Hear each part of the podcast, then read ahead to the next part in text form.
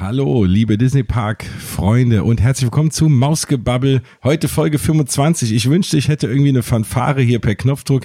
Ähm, die müsst ihr euch leider denken. Aber 25 ist ja schon mal so ein erster Meilenstein, den ich ehrlich gesagt nie gedacht hätte, dass ich den mal erreiche, als ich hier so angefangen habe.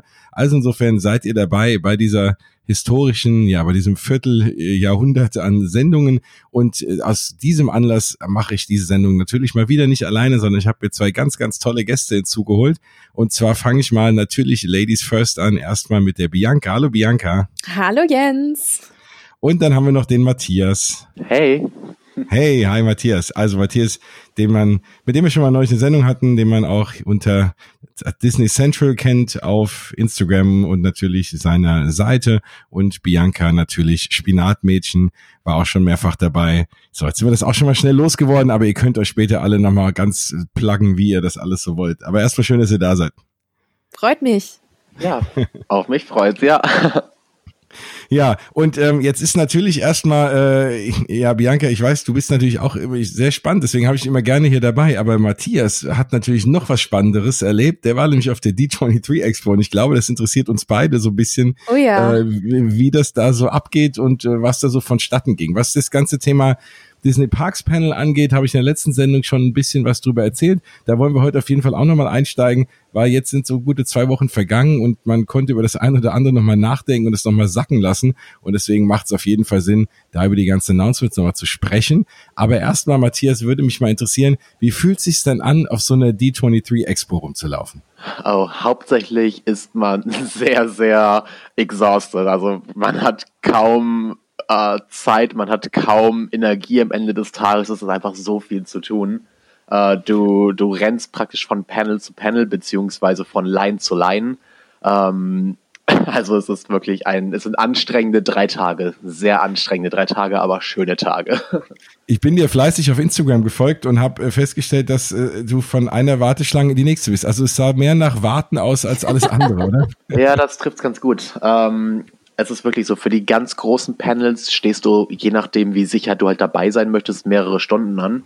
Äh, für, den, für das Parks-Panel, was um 10.30 Uhr, glaube ich, gestartet hat am Sonntagmorgen, ähm, habe ich mich tatsächlich, warum auch immer, äh, schon um 4 Uhr nachts angestellt, beziehungsweise wow. in die Line begeben, eben zum, äh, ja, überhaupt auf das Gelände zu kommen, äh, was krass war. Und ansonsten so diese Sachen am Tag zwischendurch, also mitten am Tag, auch da stehst du, dann solltest du dann zwei, drei Stunden vorher da sein, wenn du unbedingt mit rein willst. Also Puh. ja, das ist schon. Mhm. Und das gleiche gilt ja auch für diese ganzen, also äh, diese ganzen äh, Shops, in denen du was kaufen kannst. Ne? Du hast diesen Mickey's of Glendale, du hast nochmal einen eigenen Disney Store mit, mit eigenen Dingen, die es ja auch nur auf dem Event gibt, oder wie läuft das alles ab? Genau, es gibt komplett verschiedene Stores. Es waren ähm, vier richtige Disney Stores, beziehungsweise mhm. fünf sogar. Du hast einmal schon gesagt, eben Mickey's of Glendale, also den, der Shop von den Imagineers direkt. Ja. Dann gibt es noch einen eigenen Mickey's of Glendale, Glendales Pin Shop, wo es dann eben nur die Pins gibt. Das sind zwei verschiedene Shops. Und beide Shops hatten ähm, Schlangen, wo du mindestens wirklich immer drei Stunden anstehen musstest. Wow. Also für einen Shop, um in den äh, Shop zu kommen. Ähm, dann gab es den, genau, gibt es einmal den Disney Store mit vielen exklusiven Dingen, den Disney Dream Store, der viele ähm, Expo, also D23 Expo related ähm, ja, Dinge hatte, auch exklusive. Und es gab dieses Jahr das erste Mal den ähm, Studio Store von Hollywood. Am Hollywood Boulevard ist ein äh, mit Girardelli zusammen einen, einen Disney Store und auch die hatten dann eben nochmal exklusive Dinge dort zum Verkaufen. Mhm. Und ja, also auch da oder bei allen Shops lange Anstehzeiten. Wie gesagt, Mickey's of Glendale am übelsten. Bei den anderen konnte man mal Glück haben. Ich habe dann beim Disney Store, glaube ich, eine Dreiviertelstunde gewartet, was echt gut war. wow. Und der, nee, Quatsch, das war beim Dream Store, sorry. Und beim Disney Store habe ich irgendwie auch weiß nicht, anderthalb Stunden oder sowas gewartet und habe dann ja. nicht mal irgendwas gekauft. Oh. Nein. Wieso, weil es nichts gab? Oder? Ah, ja, vieles ist halt dann noch ausverkauft, wenn du da bist. Du weißt halt ja. vorher nicht, was du noch bekommst, weil es ist alles oder vieles limitiert. Ähm, mhm. Teilweise kommen die Sachen ähm, oder es kommen teilweise Sachen erst am Samstag raus, am Sonntag raus und du weißt halt nie, was es noch gibt, wenn du reingehst. Aber das ist ja auch ein Unding. Also wenn du wenigstens ja gucken könntest, irgendwie was gibt es und sagst, dafür stelle ich mich dann an. Aber wenn du dich anstellst und dann ist alles weg und du merkst es nach drei Stunden, wie, wie, wie, wie ist denn das mit der Stimmung dann da? Also ich würde erst mal sagen, das wird mich ganz schön frustrieren. Sind alle so Fan genug, dass sie sagen, oder, oder überwiegt dieses, dieses Gefühl, dass, wie, dass es irgendwie cool ist, dabei zu sein, dann ist es auch egal, auch wenn du drei Stunden angestanden hast und kriegst nichts, oder sagst du dir, na super, irgendwie mit der Zeit hätte ich was Besseres anfangen können? Ach, es kommt drauf an, weil die Leute, die es halt wirklich haben wollen, die sind auch schon ähm, nachts dort. Also okay. wirklich, wirklich nachts, um in die Shops zu kommen. Das sind die allerersten, äh, die da sind, die rennen als allererstes dann in die Shops und äh, die kriegen dann auch sehr wahrscheinlich ihre Dinge noch. Ähm, ich war halt nicht sofort da. Ich bin dann irgendwann im Laufe des Tages hingegangen und für mich war das dann so, ich gucke mal, was es gibt. Wenn da mhm. irgendwas ist, was ich haben will, dann hole ich es mir, wenn nicht, dann nicht. Mhm, ähm, also okay. Also ich, ich war da sehr relaxed dabei. Deswegen bei mir war da persönlich keine schlechte Stimmung. Bei anderen um mich rum habe ich es jetzt auch nicht so gemerkt tatsächlich. Das Einzige, wo es dann, äh, wo es dann auch bei mir irgendwann hochkommt, das sind dann die Leute, die man dann im Laufe des Tages sieht mit ihren äh, zehn riesigen Taschen, wo dann zehnmal dasselbe Limited mhm. ähm, Set von Woody oder wem auch immer mit drin ist. Ebay. Und du weißt ganz genau, wo es landen wird. Genau. Ja, genau. Den Leuten will man am liebsten nee, das darf ich nicht sagen. Ähm, man wünscht den Leuten nichts Gutes, sagen wir es mal so. Ja. Ja, das ist natürlich wirklich bitter, ne? Und äh, ja, so, aber so ist es halt auch. Und das sind wahrscheinlich auch die, die morgens um vier dann da schon auch stehen, ne? Weil sie genau wissen, Eben. die exklusiven Sachen. Ja, und ähm, ja, das, das ist leider, leider so. die Menschen, die machen damit dann ihr, ihre Kohle. Das ist ihre Arbeit dann einfach. Ich habe übrigens das allererste Pin-Set gesehen, was ich mir wirklich holen würde. Also Pins ist ja so ein Thema, das geht an mir komplett vorbei. Und äh, also ich will demnächst trotzdem mal eine Sendung darüber machen mit einem anderen Pin-Experten, weil natürlich gibt's auch, kann ich verstehen, dass das einer spannend findet, ist nur nicht so meins. Aber es gab ein Pin-Set mit den ganzen neuen Epcot-Logos. Und das ist ja natürlich genau mein Ding gewesen. ja, das, ich äh, weiß, was du meinst. Ja. Mhm. Das äh, sah sehr, sehr schick aus. Das hätte ich mir sogar wirklich mal gekauft. Aber ja, das gab's im Mickey's of Glendale und wie gesagt, da habe ich es gar nicht versucht, mich anzustellen. Das war mir dann auch zu viel Zeit. Wahnsinn. Aber insgesamt, wie ist, ähm, also natürlich, äh, einerseits ist es ja mal toll, glaube ich, in, in der Halle zu sein mit Leuten, die alle das gleiche Hobby haben, irgendwie wie man selbst, wo man alle weiß, die sind alle da aus dem gleichen Grund, die finden alle Disney toll, jeder hat natürlich seinen Schwerpunkt, Filme, Merchandise, Parks, was auch immer. Aber das muss ein cooler Vibe sein, oder? Definitiv. Was ich auch tatsächlich immer toll finde, dass ich war ja vor zwei Jahren auch dort bei der Expo und dieses Jahr wieder. Und ähm, mit das Beste ist tatsächlich, wenn bevor du wartest, also beziehungsweise äh, vor der Expo, während du wartest, ähm, bist du ja in den Schlangen schon und ähm, da redest du dann auch mit den anderen Fans, mit den Leuten, freundest dich teilweise an und hast da dann ähm, teilweise echt äh, auch tolle Connections noch nach der Expo, ähm, was auch dieses Mal wieder so war. Und ähm, ja, während der Expo selber hast du halt auch überall diese Leute. Du hast halt ähm, wirklich richtig krasse Cosplayer teilweise ähm, dir laufen irgendwelche YouTube, Instagram Celebrities über den Weg. Ähm, weiß nicht, es sind einfach überall die verschiedensten Arten von Fans unterwegs. Das sind dann wirklich, ähm, geht auch durch alle Altersgrenzen durch. Du hast super junge, du hast super äh, alte auch mit dabei, aber es sind alle da wegen Disney. Das heißt, du bist letztendlich auch immer verbunden mit denen und kannst mit denen äh, über alles Mögliche reden. Das heißt, das ist echt äh, ja wirklich eine tolle Atmosphäre dann hast du halt diese ganzen, also auf dem Showfloor die ganzen ähm, Ecken dabei von Marvel, von Star Wars, von verschiedenen ähm, kleinsten Ecken der Walt Disney Company, von ähm, Third Parties, du hast halt alles mit dabei. Die haben Aktionen, die haben Stages, äh, wo dann plötzlich mal irgendwer auf die Bühne kommt und äh, weiß ich, das also richtig viel los. An jeder Ecke gibt es halt immer was zu tun und du hast halt leider nur diese wirklich begrenzte Zeit. Ja. Und ja, Deswegen also die, das ist mit das Beste tatsächlich einfach auf dem Showfloor zu sein, weil du weißt nie, was passieren wird. Ja, also in, in den, das, das, das glaube ich auch. Und da, da gibt's ja dann trotzdem nochmal, also neben diesen vier Shops und den ganz großen Panels gibt's ja auch noch genügend andere Sachen. Ne? Also das war mir auch nochmal wichtig und, und gut, dass du das auch nochmal erwähnt hast, weil ich glaube, wer das so hört oder hier und da was gesehen hat, ne, vielleicht irgendwie auf YouTube oder auf Instagram oder wie auch immer, äh, hat dann gedacht, also mein erster Eindruck war, oh Gott, ne, da hast du ein paar Haupt Dinge und dazwischen eben nur stundenlanges Anstehen, aber du hast auch noch eine ganze Menge kleine äh, Stände und sonstigen Dinge, die du dir eben anschauen kannst. Ja, aber nicht, nicht mal nur kleine Stände, also es sind auch wirklich große Stände mit dabei gewesen. Zum Beispiel Disney Plus hatte ähm, ein sehr großes, eine sehr große Area bekommen, wo sich halt die Amerikaner schon anmelden konnten mit einem Special Offer. ähm, hat in Deutschland nicht gegolten, weil es ja noch kein Release-Date gibt, kein Preis ah, und so weiter. Das ja. war dann eben nur für die tatsächlich. Ähm, aber ja, die hatten da eine große Area, die hatten da ein paar Kostüme ausgestellt ähm, aus dem neuen Film. Das war Noel, glaube ich. Mhm. Ähm, dann gab es auch nochmal eine Stage mit einem riesigen Bildschirm, ähm, wo dann auch ähm, Panels waren. Die ähm, Creators von Phineas und Ferb waren dort. Das habe ich einmal gesehen. Die Originalstimme von Kim Possible war dort und hat über ihre Serie geredet. Einfach nur Projekte, die in irgendeiner Form eben mit Disney Plus in Verbindung stehen. Und ähm, du wusstest halt teilweise auch vorher nicht, was da passieren wird. Es gab eine Demo-Ecke und wie gesagt, sehr vieles einfach, was nur für Disney Plus war. Und dasselbe gab es dann eben für, wie gesagt, für Marvel, für Star Wars, für äh, Disney Music, Disney on Broadway, ähm, frag mich nicht, was noch alles. Also es ist wirklich jede Menge. Animation natürlich, Pixar, äh, alles, wirklich alles.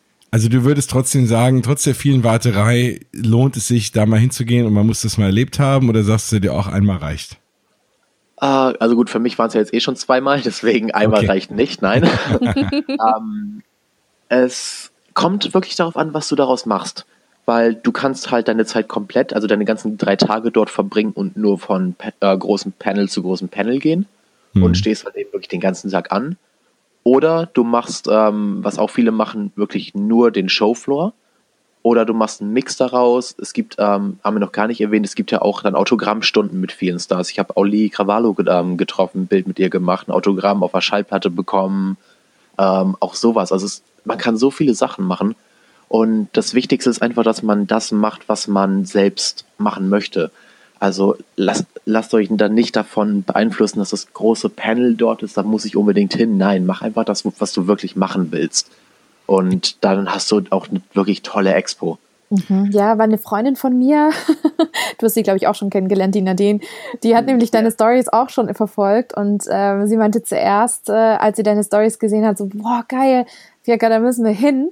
Und ähm, dann hattest du ja die, die relativ ehrlichen Worte auch ge, ge erzählt über die, deine Stories. Und dann war sie sich total, also die war echt verunsichert. So, ist das jetzt wirklich was, die 23? Also ist das jetzt wirklich nur Anstehen und Panels? Ja, also wie gesagt, das ist immer das, was du daraus machst. Und ich muss auch gestehen, mhm. ich habe mich dieses Jahr auch ein bisschen ähm, verplant. Also ich habe wieder Erfahrung für die nächste Expo, falls ich gehen sollte, gesammelt. Ich stand nämlich, also mein größter Konflikt war tatsächlich, gehe ich zu dem Disney Plus Panel oder gehe ich gleichzeitig zu dem von Marvel's Agents of Shield, der mhm. TV-Serie, die ich wirklich äh, liebe. Und ich habe mich dann für Disney Plus entschieden, weil ich mir dachte, oh, ist groß, musst du hin. Ähm, ja, ich war extrem enttäuscht von dem Panel, weil das einfach nur so eine Announcement-Show war. Die hätte ich auch ganz ehrlich auf YouTube angucken können. Das wäre dasselbe gewesen für mich, mhm. äh, weil es einfach so geskippt wurde, immer zwei Minuten für die eine Serie, zwei Minuten für den nächsten Film und immer weiter, weiter, weiter, ohne wirklich Highlights da drin für mich. Und ähm, ja, bei, bei Shield wäre ich besser aufgehoben gewesen, weil da hätte ich dann eine wirkliche Relations zu gehabt. Äh, ich hätte die Stars aus der Serie gesehen, ich hätte eine brandneue Folge gesehen, die erst nächsten Sommer rauskommt also das oh, wäre wow. exklusiver gewesen und da habe ich mich dann echt geärgert im Nachhinein drüber. Ja, das war auch so eine Überlegung, als ich mir das Disney Parks Panel angeschaut habe. Erst hieß es ja, also es wird, wurde natürlich auch nicht offiziell von Disney gestreamt. Manche wurden ja rausgestreamt, die großen aber eben nicht. Und dann hieß es ja auch irgendwie, man darf es nicht mitfilmen. Und dann habe ich gedacht, wow, das muss ja cool sein, da echt exklusiv zu sitzen. Kein anderer kann es sehen, ne? Und nur du siehst so. Als ich dann aber irgendwie mir den Live-Feed angeschaut habe von diversen Leuten, die es äh, im Handy gestreamt haben, habe ich mir gedacht, naja, jetzt hast du da irgendwie sechs Stunden äh, da rumgesessen und ich sitze gemütlich daheim und sehe eigentlich genau das Gleiche. Natürlich ist das Gefühl noch mal cooler, ne, weil man hat's ja auch, also man, man spürt ja auch, ne, was wie da, also das ist schon was Besonderes, das natürlich als erster zu sehen und da waren ja auch ein paar tolle Sachen, gerade ne, das neue, also musikalisch ja auch viel oder ne, das neue, neue, die neue Epcot äh, Titelmusik wurde ja vorgestellt und alles so Sachen. Da hat's ja auch schöne Show-Elemente gehabt, aber am Ende, klar, ne, da, da bin ich bei dir. In der Zeit hättest du tausend andere Sachen sehen können und dir das einfach äh, auf YouTube oder auf wo auch immer Twitter anschauen können. Genau, also diese Panels, die wurden alle, ja, man hat, man hat Videos machen können, Bilder machen können, das habe ich ja auch gemacht live ein bisschen. Ja. Ähm, nur das äh, Animation oder das Film-Panel, ähm, ähm, dort konntest du halt gar nichts äh, aufnehmen. Dort wurden dir die Handys abgenommen, da gab es auch keine Livestreams und nichts, soweit ich weiß. Nee. Ähm, genau, und dort war ich halt nicht dabei und das heißt, das habe ich halt auch nicht gesehen. Okay. Aber ähm, ich finde es auch gut, wenn es exklusiv ist, weil es ist genau das, was du sagtest. Andere können es auch dann von zu Hause sehen und ich äh, fliege dann dorthin, zahle den Eintritt, warte so lange und habe dann dasselbe Ergebnis. Also ich finde es ich find's schon gut, dass es auch exklusive Dinge gibt. Nee, fände ich auch gut, ne? Und es, äh, genau, der ursprüngliche Plan war ja, dass wir direkt danach irgendwie uns hier kurz schließen und eine Sendung aufnehmen, aber dann haben wir also abgesehen davon, was hast du irgendwie echt anstrengende Tage gehabt. Und ich hatte es ja dann auch so gesehen, dann habe ich gesagt, komm, dann reden wir einfach später mal drüber, ne? Äh, wie noch schöner wäre es gewesen, wenn man es nicht alles hätte sehen können und wir hätten direkt irgendwie eine Sendung aufnehmen können. Das hätte es nochmal spannender gemacht irgendwie, ja. Aber ja, aber du hast, hey, du hast einen 10 Dollar Target-Gutschein bekommen. Was will man mehr? ja. Mit Tinkerbell drauf. Mit, ah, das ist ja cool. Hast du den, ist den eingelöst oder ist es ein Souvenir? Ähm, nee, habe ich noch nicht eingelöst. ja. Gucken, irgendwann läuft hoffentlich nicht ab. nee, wahrscheinlich nicht.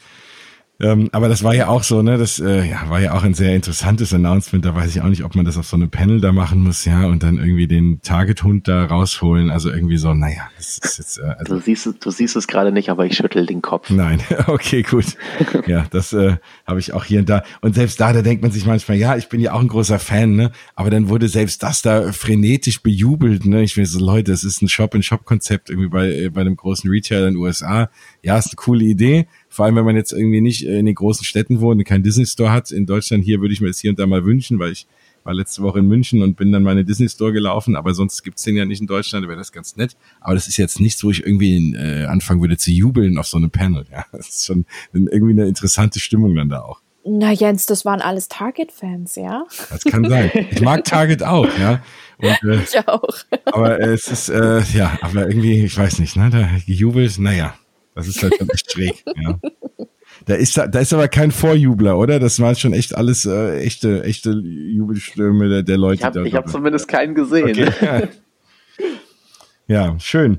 Nein, also ich muss auch sagen, ähm, das, das sah schon wirklich cool aus. Also am besten fliegen wir in zwei Jahren äh, dann ja mal alle zusammen mal hin und nehmen noch ein paar Hörer mit. Oh ja, bitte. Das wäre doch cool. Dann können wir so ein kleines, äh, kleines Mausgebabbel-Fan-Treff machen und äh, da gemeinsam über die D23 Expo gehen.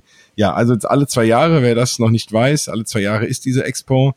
Und da lohnt es sich auch, D23 Member zu sein, weil man dann Geld spart, wenn man sich die Tickets holt, richtig? Genau. Ja, wobei aufs das Geld sparen, ganz ehrlich, das ist äh, kein großer Grund, weil die Mitgliedschaft kostet ja auch Geld. Ähm, und wenn du dann nur Mitglied bist, um auch die Discounts auf die Tickets zu bekommen, dann lohnt es sich am Ende nicht. Äh, du bekommst ja trotzdem noch andere Vorteile mit der ähm, Gold Membership. Da hat ähm, Bianca auf ihrem Blog ja vor ein paar Wochen mal einen großen Artikel auch drüber geschrieben. Äh, verweise ich jetzt einfach mal drauf an der Stelle. Dankeschön. ähm, genau, aber man kriegt die Tickets auch so, richtig? Also man kriegt die Tickets auch, kriegt, man kriegt die Tickets auch, ja, also man, man kann kriegt die auch so, aber man, man nicht, die äh, später. Man kriegt genau. die später. Genau. Also die, die Early Birds, die gehen komplett an die, die 23-Member.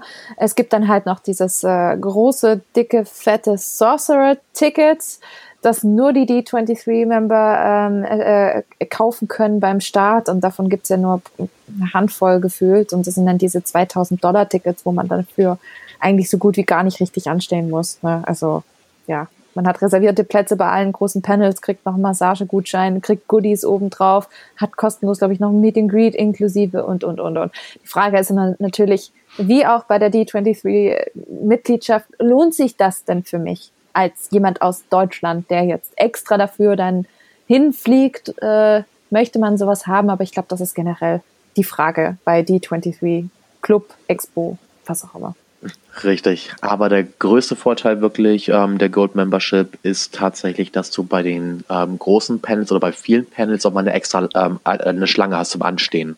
Das fand es ich gibt cool. Dann ein, okay. Es gibt eine normale Schlange, es gibt eine Gold Member Line und es gibt ähm, die Reservierungen. Und ähm, als Gold Member wirst du halt vor, den, vor der normalen Schlange reingelassen. Das, das heißt, du kannst auch ein bisschen später kommen was schon mal ein Vorteil ist, aber auch die Plätze in dieser Schlange sind halt limitiert. Also dort kommst du auch nicht garantiert rein, du musst halt trotzdem früher dort sein, aber du hast ein bisschen mehr Zeit, du kriegst ein bisschen bessere Plätze, äh, was auf jeden Fall ein Vorteil ist, den ich nicht missen möchte. Also wenn ich zur Expo gehe, dann bin ich definitiv die 23 Gold Member. Aber es, es, es stellt sich sowieso die Frage, wer, wer, wer kein Gold Member ist, also wer so einen Aufwand betreibt, zu so einer Expo zu gehen und dann nicht irgendwie Gold Member ist, das werden wahrscheinlich die wenigsten sein, ne? Oh, es gab, es gab sehr viele. Also okay. die, die normale Schlange war immer schon sehr, sehr lang, auch wenn es in der Goldmember Line noch viele Plätze gab. Mhm. Das hat mich auch überrascht. Aber ja, weil viele Leute, gerade eben auch ähm, Locals, die kommen teilweise auch nur für einen Tag, die sind gar nicht für alle drei Tage dort. Klar. Die gehen einen Tag dorthin und gucken dann, was sie machen. Also auch das gibt es. Stimmt, man vergisst immer, da wohnen ja auch Leute, ne? Die müssen nicht immer alle fliegen wie wir. Ja, das ist gut. Ja. Ich bin neidisch auf jeden, der in Kalifornien lebt. Aber wirklich, ja. Also generell auch als oh, unabhängig von Disney. Aber ähm, hast du, gibt's, hat man auch so ein paar Sachen hier und da geschenkt bekommen? Kriegt, kann man auch irgendwie Goodies einsammeln, wie irgendwie auf so einer Messe oder kriegt man so dieses, dieses, dieses, dieses D23 Expo Shirt und so Geschichten? Gab's das einfach dazu oder musste man das alles kaufen? Ah, nee, Shirt und so musste man alles kaufen.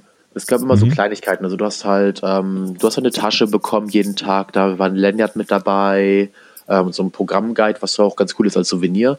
Und dann je nachdem, wo du warst, du hast du halt auch noch immer ein paar Giveaways bekommen. Also bei den großen Panels gab es dann eben was, du hast eben, eben schon diese Target Gift Card erwähnt. Ja. Ähm, es gab öfter mal Buttons und Pins.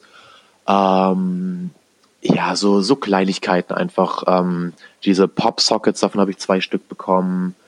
Ähm, ich habe eine, eine Coca-Cola-Flasche äh, von Galaxy's Edge gewonnen beim D23 Gold Member Glücksrad oder was auch immer. Ach, sehr cool. Was ich cool fand, weil ich zu geizig war, mir eine zu kaufen im äh, Park selber. Ja, aber ähm, 5 Dollar irgendwas, ne? 5,50 Dollar 50 oder mittlerweile sogar, oder? Mittlerweile? Ach nee, die, die haben so gestartet mit 5 irgendwas ja, ja, und sind relativ schnell geworden. hochgestiegen, ne? Mhm. Ich hätte jetzt 6 ja. jetzt sechs gesagt, aber es kann auch 8 gewesen sein. Ja. Irgend, irgendwie sowas. Jedenfalls sehr viel für eine kleine Flasche Cola. Ja, naja, also übrigens, äh, ja, übrigens hast, äh, hast du die äh, kleines, kleine äh, Seitenanekdote, man darf die jetzt wieder mit im Koffer äh, aus Orlando mit rausführen. Das war ja wohl auch fast irgendwie so eine Ente, ähm, dass äh, man äh, irgendwie die TSA gesagt hat, man darf die nicht in den Koffer nehmen, weil die aussehen wie eine Granate. Und äh, oder haben das wohl auch erst irgendwie äh, offiziell announced und mittlerweile und zwei, drei Tage später sind sie zurückgerudert und haben gesagt, nee, nee, ist uns schon klar, ich dass das eine Colaflasche ist. Dass da auch Disney ehrlich gesagt mit denen nochmal gesprochen hat, weil Disney hat ja letztendlich ein Interesse, auch die Dinger zu verkaufen. Und wenn die TSA äh, sagt, nee, Leute könnt ihr nicht mitnehmen, egal in welcher Form, ja, dann wird, ja. Dann, dann, dann wird Disney auch weniger Absatz machen, weil dort eben so viele Touristen hingehen. Und ich könnte mir halt gut vorstellen, weil halt eben Stadt Orlando Flughafen sehr gut ähm, mit den ganzen Parks auch verbunden ist, dass auch das, ich könnte mir gut vorstellen, dass Disney da auch nochmal mit, mit dem, mit der TSA gesprochen hat. Ziemlich, ja, ziemlich sicher. Also ich sag's mal so, während meines Fluges von Anaheim oder von Los Angeles zurück nach Orlando waren die Dinger noch verboten und ich habe sie dabei gehabt. Es okay. ist nichts passiert. Sie war auch hinterher noch in meinem Koffer, alles gut.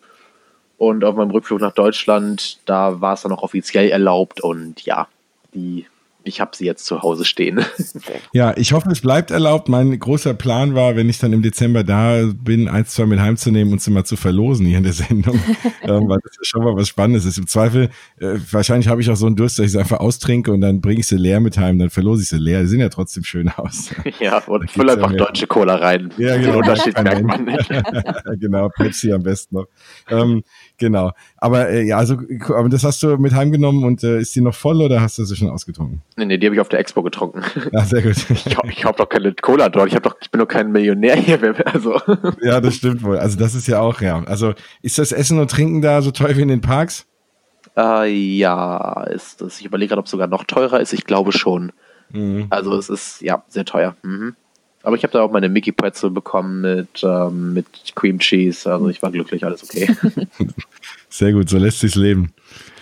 Ja, schön. Ähm, das, vielen Dank erstmal dafür den Einblick. Ich würde mal sagen, wir belassen es mal dabei. Ansonsten kann man dich ja auch immer mal anschreiben, wenn man da noch Fragen hat oder man schreibt mich an und ich frage dich oder wie auch immer oder wir machen dann noch mal eine Sendung, wenn es ganz viele Leute interessiert. Aber das war erstmal ein ganz, ganz toller Einblick. Ich muss sagen, ich habe schon jetzt irgendwie Lust drauf bekommen, da in zwei Jahren auf jeden Fall nochmal hinzufahren dann sind wir für mein erstes Mal. Und ja, das äh, äh, können wir aber nochmal vorher drüber reden. Vielleicht können wir den einen oder anderen echt animieren oder wir fliegen alle zusammen. Auf das jeden Fall. Und ich werde dann auch nochmal in, in, äh, in zwei Jahren diesen Podcast anhören, damit ich dann auch meine Tipps an mich selber nochmal habe. genau. Weil, ja, ähm, das ist das Schöne im Internet. Das bleibt bestehen. Das ist wie ein Brief an dich selbst. Genau. Genau. Eine Sache vielleicht noch eben, weil ich das auch noch, äh, noch wichtig finde wieder die großen Panels, wo ich auch war, die waren für mich ähm, relativ enttäuschend, Disney Plus und die Parks, von den mhm. Announcements, vom Inhalt und so weiter. Und mein persönliches Highlight von der ganzen Expo war tatsächlich das allerletzte Panel, an dem ich war, am Sonntagabend. Und zwar war das das der ähm, Disney Character Voices. Dort waren dann halt ähm, die, ja, die englischen Stimmen von Mickey, Donald, Goofy, ähm, Carlo, ähm, Primus von Quack und ähm, tausend anderen mit, ähm, mit dabei. Dann kamen die Stimmen von Ariel, ähm, Tiana, Belle, Jasmin und Moana auch auf die Bühne. Ähm, Auli Cavallo, also Moana hat ihren Song live gesungen am Ende. Das war wow. Also das war das richtige ja. D23-Feeling. Mhm. Weil dort ging es dann nicht um irgendwelche Announcements, irgendwelche Promotions oder was auch immer. Dort ging es tatsächlich dann einfach um das wirkliche Fan-Sein, um diese Celebration von dem, was alle Leute dorthin zieht. Mhm. Und das war für mich das wirkliche Highlight einfach. Ja, das ist, ist ein, ein, das, das klingt echt toll. Ja, jetzt habe ich noch mehr Lust. Super. Jetzt, äh, jetzt werden die Danke, zwei Jahre Matthias. lang. Aber hey, ehrlich. Hey, ihr habt jetzt zwei Jahre, um 2000 Dollar zu sparen. Also seid bitte. Das stimmt, das stimmt natürlich. Du meinst, damit ich was essen und trinken kann, oder wie? Nee, nee, für das Wasser-Package. Achso, genau. Ja, das stimmt mit, natürlich. Mit Essen und Trinken musst du dann 3000 sparen. Genau. Ja, Kriegst genau. aber auch hin. Ja, sehr cool. Ja, dann warst du, dann warst du in Disneyland ja auch. Yep. War es da immer noch so leer wie die ganze Zeit vorher oder wahrscheinlich ein bisschen voller, weil die ganzen D23 Expo-Leute auch nochmal nach Disneyland gegangen sind? Oder wie, wie war es da so? War es immer noch gehende Leere? Habe ich auch gedacht, aber es war immer noch leer. Ich weiß nicht warum, aber die Parks waren leer. Natürlich hast du auch hier und da mal Wartezeiten gehabt, aber ähm, ich sag mal eine halbe Stunde oder was ähm, an einer beliebten Attraktion sind trotzdem noch sehr, sehr gute Wartezeiten. Also die Parks waren wirklich extrem leer. Du konntest auf sehr viele Attraktionen einfach raufgehen, hattest vielleicht eine 5-Minuten-Schlange. Ähm, ein Traum für Disney-Fans oder für Disneyland-Fans auch. Aber es hat eben natürlich auch eine ähm, kleine Schattenseite, wenn wenig Leute im Park sind. Ja klar, und das ist natürlich ein, ein Traum für uns, ist immer ein Albtraum für die Firma. Ne? Also ich meine, die rechnen ja auch irgendwie mit, mit mehr Leuten. Ähm, ja, wir können ja dann da mal kurz drauf äh, einsteigen. Ich habe ja diese Sendung äh, betitelt äh, Galaxy's Edge Effect. Ähm, der, der wird ja schon viel diskutiert seit Wochen, habe ich ja hier auch schon mal angesprochen, dass kurz nachdem Galaxy's Edge offen hatte, auf einmal keiner mehr in die Parks wollte. Jetzt ist das in Orlando, ja, ich weiß nicht, gefühlt ein bisschen ähnlich. Jetzt hatten wir zwar einen Hurricane die letzten Tage oder zumindest einen angekündigten, der ist ja dann äh, glücklicherweise noch ein bisschen abgedreht. Also das heißt, unglücklich für die Leute, wo er jetzt hingeht. Ne? Die, also irgendein trifft es halt leider immer. Das ist natürlich schon immer sehr, sehr traurig und schlimm. Aber Orlando ist relativ äh, verschont geblieben. Ja, da wird der ein oder andere vielleicht seinen Trip mal gecancelt haben. Aber wenn man jetzt mal so reinschaut, ich habe das auch jetzt die letzten Tage auch mal bei mir äh, auf dem Basketball Instagram-Account mal gepostet, da habe ich auch mal geschaut über die App, die Wartezeiten, da war irgendwie nichts los. Ne? Da war eine halbe Stunde bei Smugglers Run. So, jetzt gucke ich gerade mal live rein. Es ist 21.28 Uhr. Das heißt, Ortszeit sechs Stunden zurück, also 15.30 Uhr nachmittags an einem Samstagnachmittag. Und du hast bei Flight of Passage anderthalb Stunden, wo du sonst mal locker zwei, zweieinhalb stehst. Du hast, äh, ja, Millennium Falcon Smugglers Run jetzt bei 50 Minuten, das ist okay. Aber es ist jetzt nicht, dass du sagst, der Park platzt aus allen Nähten und das an einem Samstagnachmittag. Ähm, weiß ich nicht, ne? Soren, 35 Minuten in Epcot ist, ist nichts für Soren, ja. Richtig, und, und was man auch immer wieder auf Twitter zum Beispiel liest, dass die tatsächliche Wartezeit dann nochmal viel weniger war als das, was draußen dran steht. Genau. Ja. Wie, wie erklärt ihr euch das? Wie, wie kann das sein? Also, ist es, die, ist es das, was aus eurer Sicht, ne, dass alle dachten, jetzt ist so viel los, jetzt fahre ich nicht hin und dann ist am Ende keiner da? Oder? Ja, ich glaube, es ist eine Kombination aus sehr vielen Dingen. Also ich glaube, äh, zu Beginn muss man erstmal an Anaheim und Orlando komplett mal trennen, weil Anaheim und Orlando ich denke, die eingefleischten Parkkenner wissen das. Es sind zwei komplett verschiedene Zielgruppen und auch zwei komplett verschiedene Herangehensweisen seitens Disney. In Anaheim hat Disneyland äh, schon von vornherein sehr, sehr viel Respekt vor dieser neuen Situation gehabt, weswegen sie für die ersten Monate einfach mal die ganzen großen Jahresinhaberkarten äh, ähm, den Blockouts äh, auferlegt haben. Das heißt, die äh, konnten in den ersten Wochen und Monaten gar nicht großartig im Park. Und top kommen dann noch die Blogouts von den Cast-Membern, die dürfen da keine mitbringen, weil sie eben Angst hatten, dass so viele Leute kommen. So. Dann hast du noch die Angst von den Leuten, die denken, oh Gott, das wird ja so voll. Und die Bedenken auch bei den, bei den Disney-Fans, also nicht nur bei den Locals, waren ja massiv, ne? Also da hat man ja regelmäßig immer wieder gelesen, boah, ob, ob Disneyland als, als Park diese Massen, Massen handeln kann. Ja, Orlando bestimmt, aber Disneyland weiß ja nicht. Und dann haben sie Bänke abgeschraubt, die Wege nochmal die Führung verbessert, weil die wirklich sich komplett drauf vorbereitet haben auf diesen Ernstfall. Aber gleichzeitig haben sie alles dafür getan, dass es nicht aus dem Ruder gerät. Und das haben sie in meinen Augen in Disneyland zum Beispiel ziemlich gut geschafft mit dieser Soft-Opening-Phase, indem sie zum Beispiel einen Monat lang gar keine Leute einfach so reingelassen haben, sondern nur Leute, die vorab an einem Tag eine Reservierung gemacht haben, konnten für die nächsten vier Wochen rein. Und dadurch konnten sie halt eben auch ganz gut testen. So. Und äh, jeder hatte natürlich Angst, was passiert, wenn diese Reservierungsphase vorbei ist. Und auch das hat relativ gut geklappt. Also weswegen ich sagen muss, ja, es ist so eine, so eine Mischung bei in Anaheim aus wahrscheinlich sehr viel Angst, sehr viel Respekt vor der Situation von den Besuchern, aber auch äh, sehr krasses Entgegenwirken seitens Disneyland, vielleicht auch ein bisschen too much, man weiß es nicht. Das könnte man sich sicherlich vielleicht auch fragen. Ähm, aber ich, ich verstehe halt nicht, dass die Leute alle sagen, es ist ein Flop. Nee, Disneyland hat einfach massiv Maßnahmen gemacht, warum eben es nicht überfüllt wird. Und man muss auch dazu sagen, und das ist natürlich auch ein sehr, sehr wichtiger Punkt, was bringt es dem Besucher, wenn der Bereich komplett überfüllt ist? Weil sagen wir mal ehrlich, die Leute, also Disney will, dass die Leute dort Geld lassen.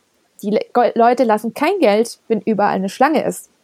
Die Leute lassen kein Geld, wenn die Guest Experience scheiße ist und alles überfüllt ist.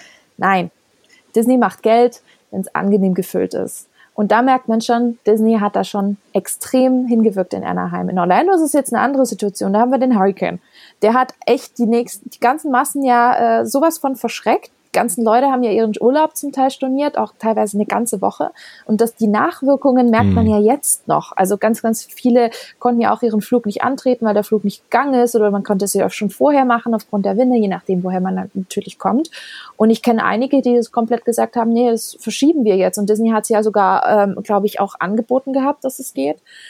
Und ich glaube, viele haben die Möglichkeit genutzt, weil ich meine, guckt man sich den allerersten Tag von Galaxy's Edge mal an muss man sagen, Disney, ihr habt sowas von einen fetten Erfolg gefeiert. Also ich meine, 300 Minuten Wartezeit für den Millennium Falcon, nachts angestanden um 2.45 Uhr, das gab es in Anaheim alles überhaupt nicht. Also das war, wenn man morgens schon um fünf die Massen gesehen hat in dem Bereich, mitten in der Nacht, das war abartig. Sowas habe ich noch nicht gesehen. Sowas habe ich schon lange nicht mehr gesehen. Die Atmosphäre muss wohl fantastisch gewesen sein, aber diese Massen. Und deswegen, ich glaube, wartet mal die Halloween-Zeit ab. Dann kommen die Massen wieder und ich glaube, dann wird es auch voller. Ja. ja, ich glaube auch am Ende muss man wirklich sagen, ich glaube, wir haben alle gedacht, das wird das beste Land aller Zeiten, stellt alles in den Schatten. Ich meine, Matthias, du kannst ja gleich schon mal kurz erzählen, du bist jetzt der einzige von uns dreien, der es schon mal erlebt hat. Ich glaube, es ist schon wirklich, wirklich toll und, und atmosphärisch super, aber vielleicht waren die Erwartungen ein bisschen hoch. Und na klar, das eigentlich kannst du das Land hier wirklich erst beurteilen, wenn es komplett offen ist. Und das ist es halt. Korrekt. Eben richtig, Rise of the Resistance fehlt ja noch. Ja. Und das kommt ja auch hinzu. Die Leute haben alle gedacht, das macht jetzt parallel dazu auf.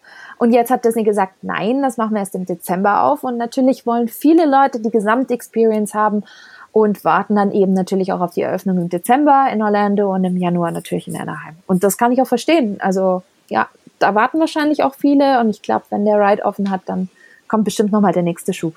Ja, das wie, wie fühlt sich Galaxy's Edge an? Erzähl mal. Ja. okay, ich ähm, muss gestehen, ich bin, oder ich habe es ja schon offen auch gesagt, aber ich bin wahrscheinlich echt der Falsche, dem man diese Frage stellt, weil ich als nicht-Star Wars-Fan wahrscheinlich die einfach wahrscheinlich die allererste Person überhaupt war, die in äh, auch in beiden Galaxy's Edges war, also in Disneyland und Disney World ähm, sogar. Und ähm, ja, also beide Länder sehen so gut wie identisch aus, bis auf ganz kleine Details. Ähm, und bei mir war meine, ja, meine Erfahrung war einfach, ich war in meinem allerersten Tag in den USA, ähm, war ich direkt in den Hollywood Studios und in Galaxy's Edge. Ich habe mich auf, äh, auf den Park selber gefreut, war dann sofort eben auf Batu und ähm, was soll ich sagen? Ich, ähm, ich hatte, wie gesagt, Lust auf den Park und ich war dann nicht im Park, sondern ich war auf diesem Planeten. Das kann man okay. jetzt für mich war es tatsächlich ein eher negatives Gefühl, weil ich mich eben auf was anderes gefreut hatte.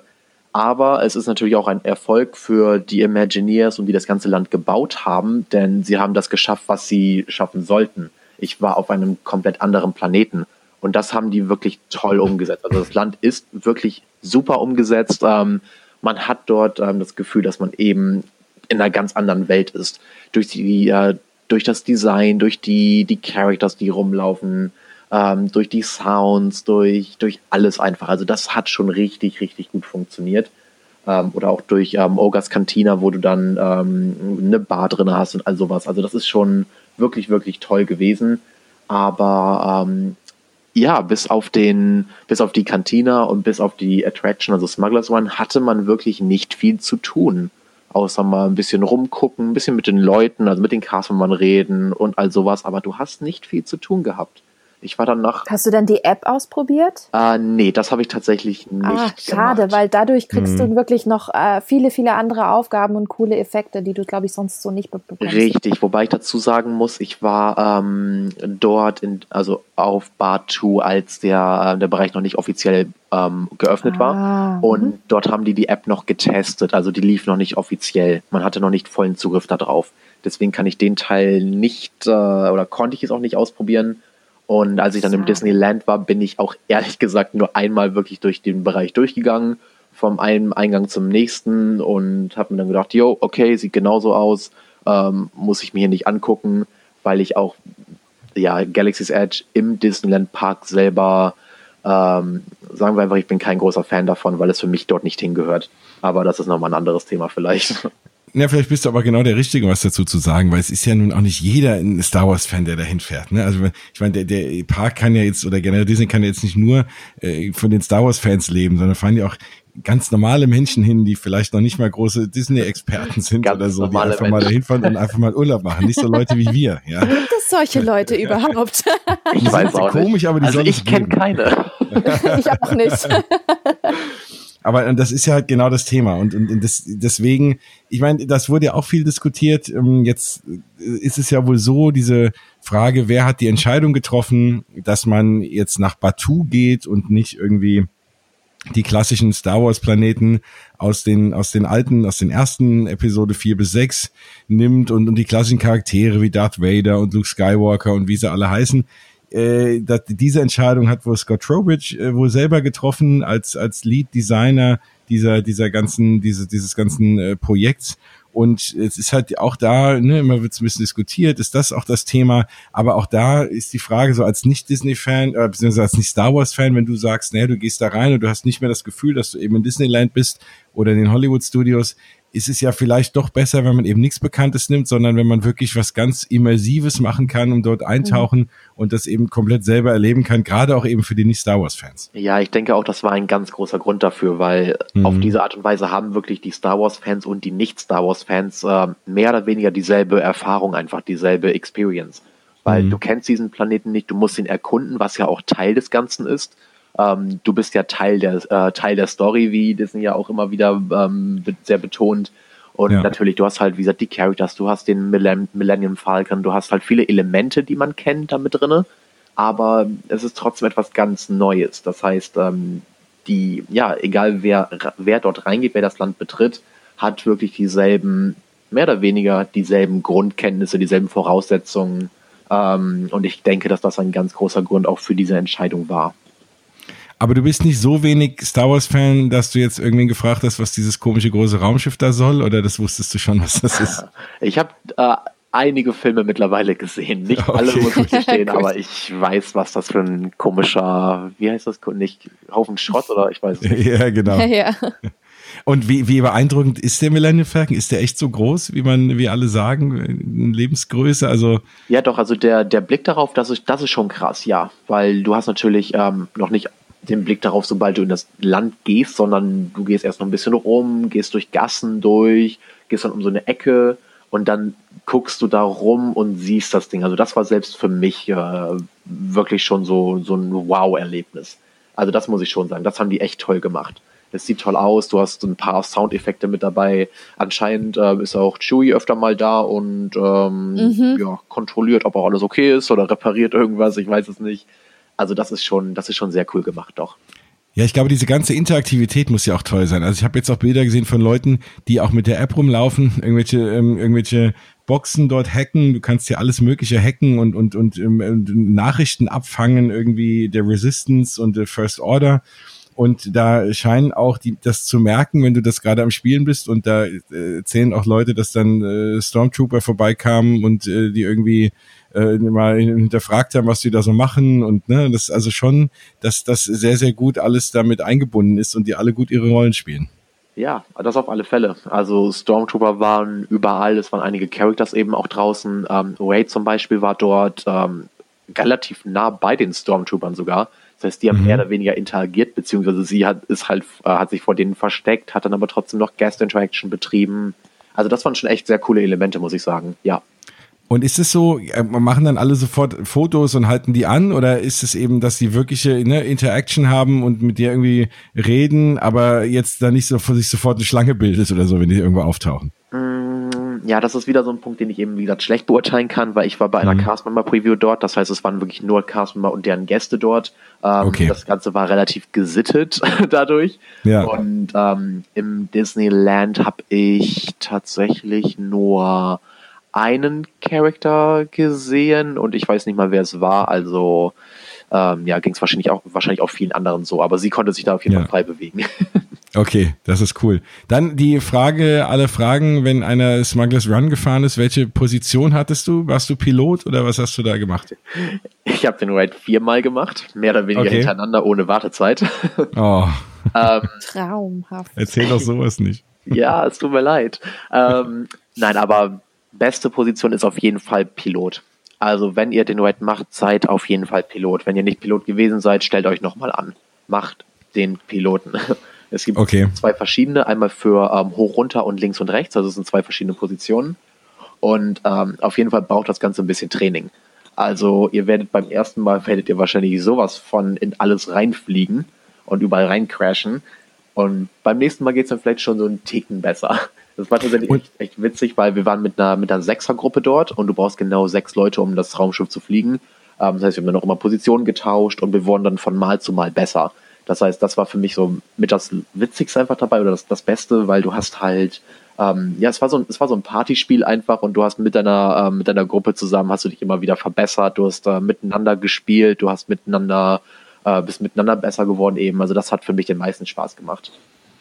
Ja, sehr cool. Und da nochmal als ultimativen Tipp, was ich schon mal jetzt gesehen habe, dass der vorne rechts sitzt, ist derjenige, der den Lightspeed-Knopf äh, für den Hyperjump oder den Hebel runterziehen kann. Ja. Das ist ja wohl das, was man natürlich, wenn man das Ding überhaupt nur einmal in seinem Leben fährt, ist das, mhm. glaube ich, der Platz, auf dem man sitzen will. Ja, kann ich nur bestätigen. Ja. Selbst also für mich als Nicht-Star Wars-Fan war das ziemlich cool.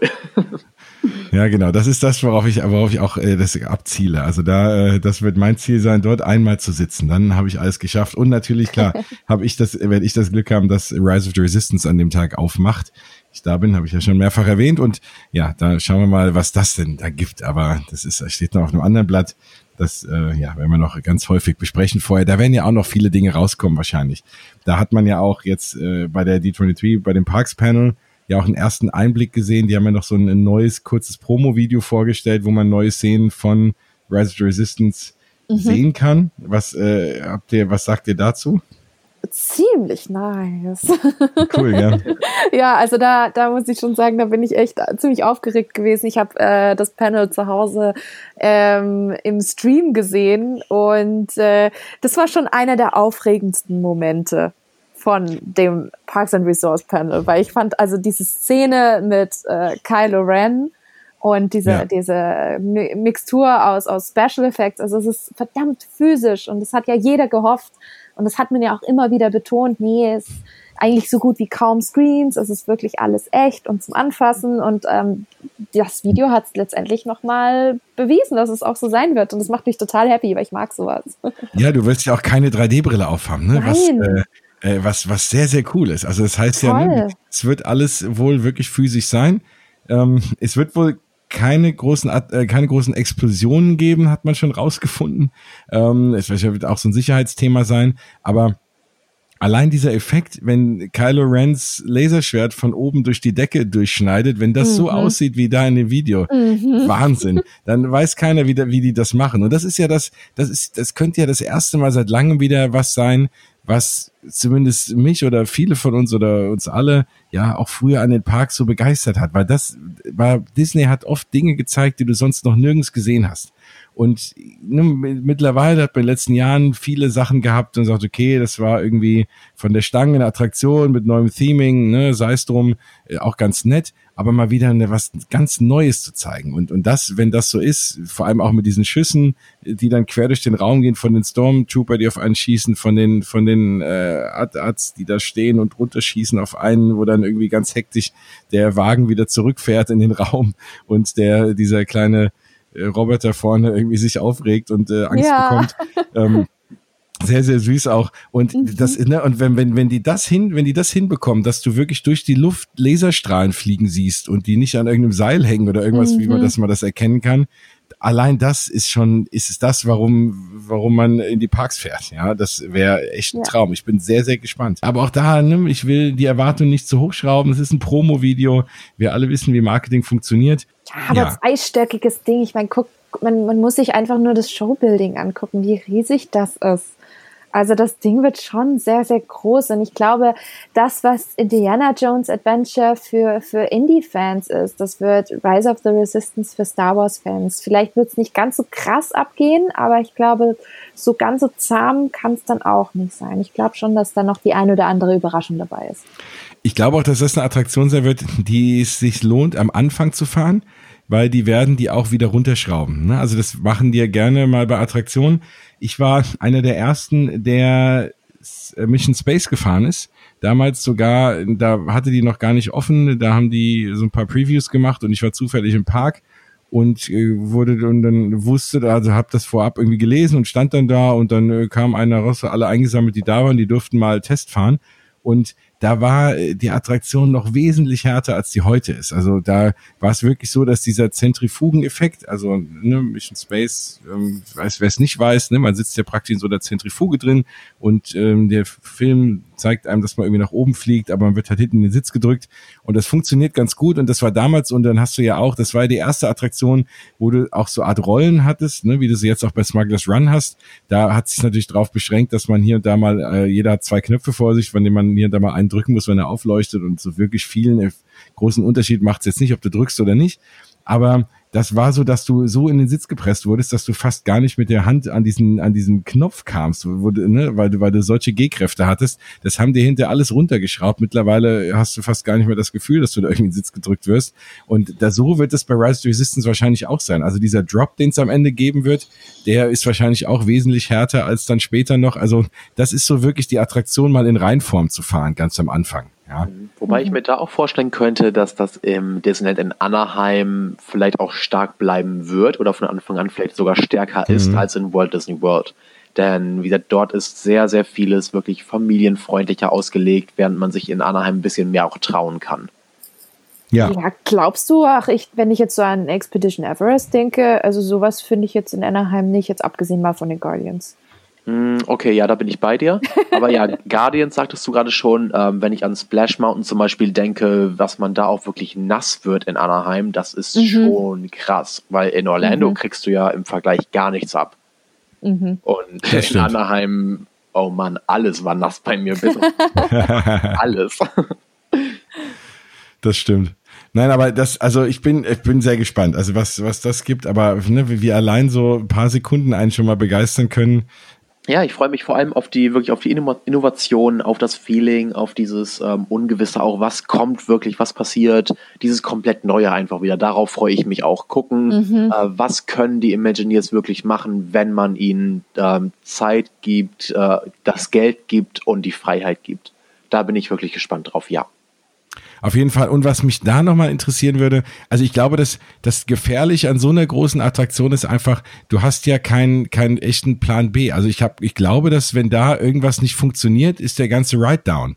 Ne, also du hast ja in jeder Attraktion so ein paar Showszenen, wenn die nicht funktionieren, äh, wie ne, wie jetzt bei Pirates die, also bei Pirates überhaupt die großen Szenen oder gerade die Auktionärs, die die Auktionsszene, äh, Ne, wenn da irgendwie irgendein Animatronic nicht funktioniert, dann steht der Ride. So, dann hast du aber andere Szenen oder andere Animatronics, wenn die nicht funktionieren, ist auch egal, dann lasst man den trotzdem auf. Bei Rise of Resistance, was man so sieht, glaube ich nicht, dass da vieles einfach stillstehen kann. Ne? Also es muss entweder alles funktionieren oder gar nicht. Und dann ist meine größte Frage noch äh, noch vor, wie fühlt sich der Ride überhaupt an? Ist äh, fährt er überhaupt an dem Tag? Ist der ja. länger als eine Stunde oder so? Ja, das ist so ein bisschen meine Sorge. Ne? Ja, also wir wünschen dir es auf jeden Fall ich, ich hatte schon überlegt, ob ich am fünften wieder, am fünften macht die auch, 5. Dezember. Und ich hatte überlegt, ob ich am fünften abends heimfliege, weil die äh, Frankfurt-Maschine aus Orlando raus geht ja relativ spät, so um, um 8 Uhr rum und dann hätte man das wunderbar noch machen können. Aber ich dachte mir, mit meinem Glück ist sie an dem Tag und die Attraktion und macht dann doch erst am 6. auf und ich sitze dann im Flieger. Deswegen plane ich schon mal erst am 6. zurück. Ja, vielleicht nicht so doof. Man weiß nie, was passieren wird. Nie. Ja, genau. Und äh, ne, wobei Disney ist ja da relativ gut, was das Thema Soft Openings angeht und wirklich das Ganze nochmal zu testen. Jetzt anders als Universal, die machen immer erstmal auf und dann ist hinterher die Attraktion down. Insofern äh, habe ich, da setze ich da schon meine Hoffnung in Disney. Andererseits in die Attraktion will man auch noch nicht zu viele Leute reinlassen, damit nicht doch schon jeder weiß, was da mhm. drin passiert. Also ähm, ja, keine Ahnung. Aber ich glaube auch am Ende wird das Galaxy's Edge nochmal pushen. Und wenn dann alles fertig ist, dann kann man sich fairerweise seine Meinung bilden. Und dann, glaube ich, werden sich auch die, die Crowds normalisieren und äh, ja zur alten zur alten Stärke zurückkehren. Äh, was dann für uns immer doof ist, weil das heißt, man muss länger anstehen. Aber am Ende ist es ja auch gut, wenn viel los ist. Umso mehr Geld wird dann auch investiert in die Parks. Da haben wir alle was von. Ja, richtig. Wobei ich habe gerade noch was ähm, live oder nebenbei nachgeguckt, was mich gerade so ein bisschen verwirrt und verwundert. Denn ähm, in Walt Disney World gibt es ja auch die, wie du auch vorhin schon sagtest, die Blockouts für Passholder, für Castmember und so weiter.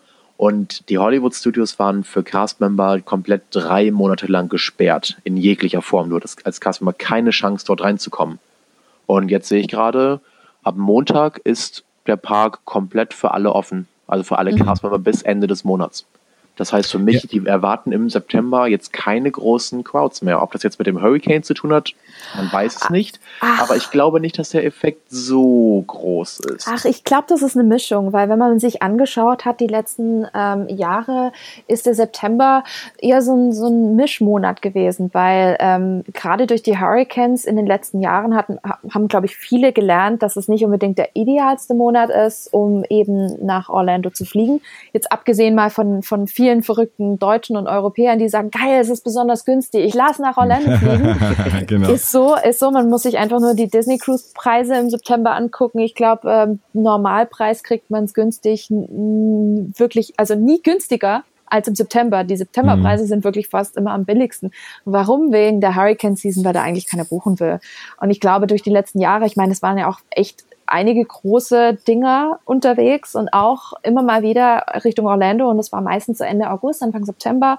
Dann muss man noch dazu denken, die ganzen Schulferien sind ja auch schon längst vorbei. Ne? Also das ist, wenn man sich das mal anguckt, Mitte, Ende August hört es ja schon auf und dann wird es ja auch schon wieder deutlich ruhiger und ich glaube, das zieht dann wieder an, je länger oder je näher das eben an Halloween wieder rankommt. Und ich glaube, dann wird es auch auf jeden Fall voller. Also wenn man sich das mal anguckt, die Oogie Boogie Bash Party in Anaheim zum Beispiel, die ist komplett ausverkauft, außer zwei Termine.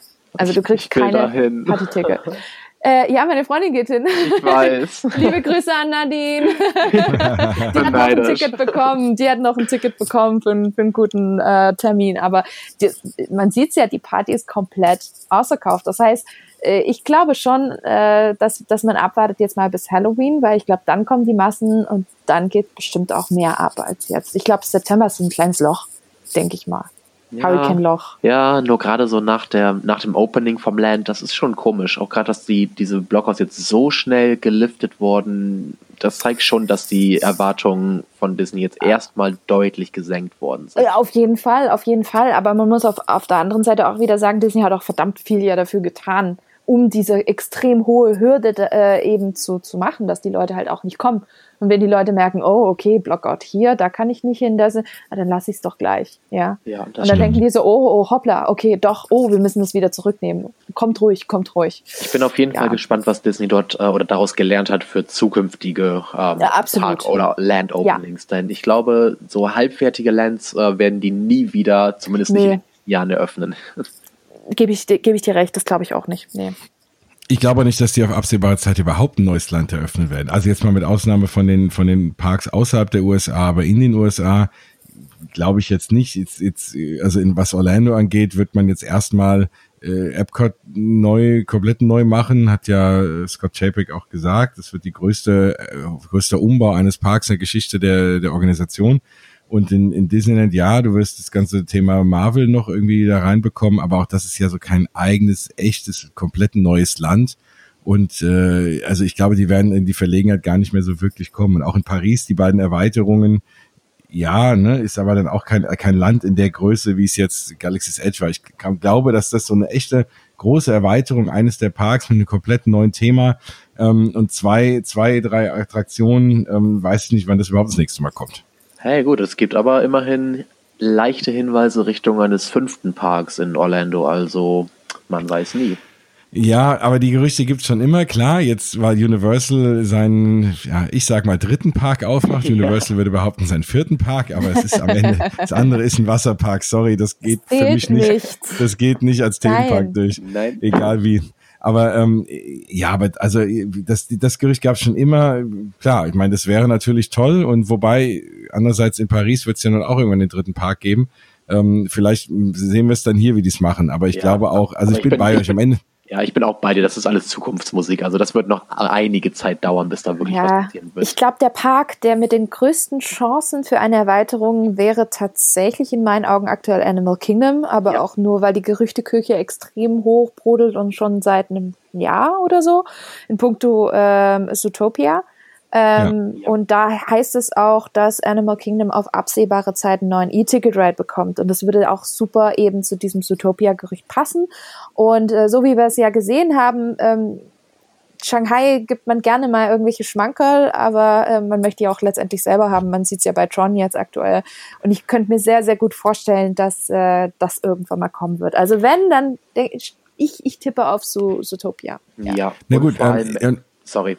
nee, nee, erzählen. Und vor allem, die müssen ja jetzt erst erstmal gucken, was die also diesen Fox-Deal alles rausbekommen. Also du kannst ja jetzt theoretisch auch was zu Ice Age bauen oder die haben ja so viele neue IPs, die sie wirklich umsetzen können, die auch in verschiedene Parks passen. Was natürlich mal wieder dafür sprechen würde, dass man nochmal einen komplett neuen Park macht und diese ganzen IPs dort komplett neu verwurschtelt. Ne? Man macht irgendwie den Fox Park draus oder jetzt so. Hast, oh, jetzt, hast du mir, jetzt hast du mir Angst gemacht. das ist ja, ja, schon fast Universal-Style, ne?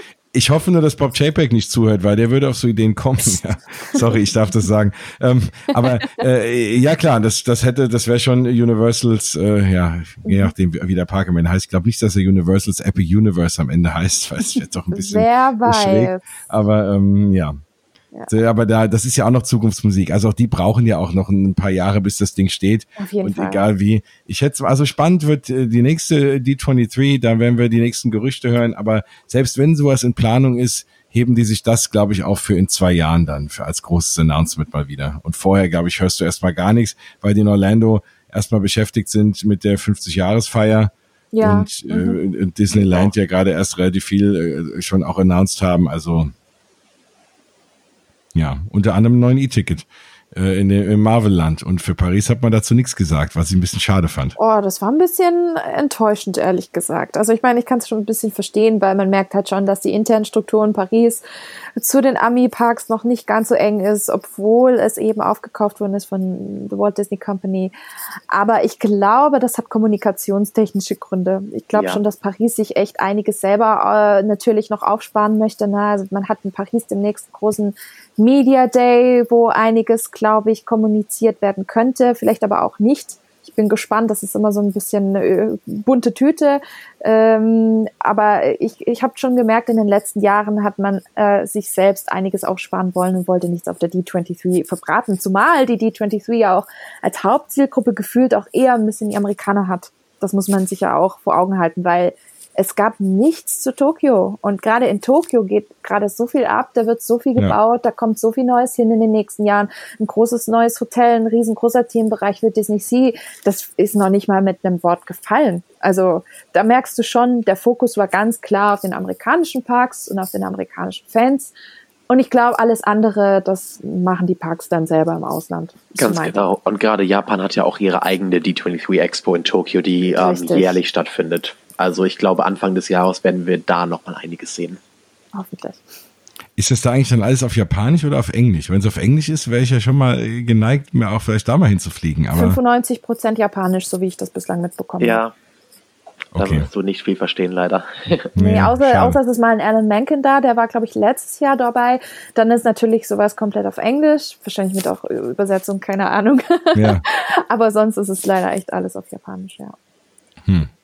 Na gut, dann warten wir mal. Dann bleiben wir. Ja, gut. aber mein Fokus oder hier, der Fokus ist ja immer auf Paris und Orlando. Das heißt, dann warte ich mal auf die nächste D23 und was bei den Media Days so rauspurzelt, da ja, bin ich ja irgendwie nie, aber äh, das kriegt man trotzdem irgendwie mit, ja. Also ja, dann wollen wir mal ganz kurz nochmal so die ein, zwei, drei Announcements äh, da durchgehen. Also letzten Endes, ähm, wenn man mal sich anschaut, das Hauptthema war ja, war ja eigentlich Epcot muss man schon sagen. Da war ja im Vorfeld, haben alle gedacht, oh Gott, was passiert da?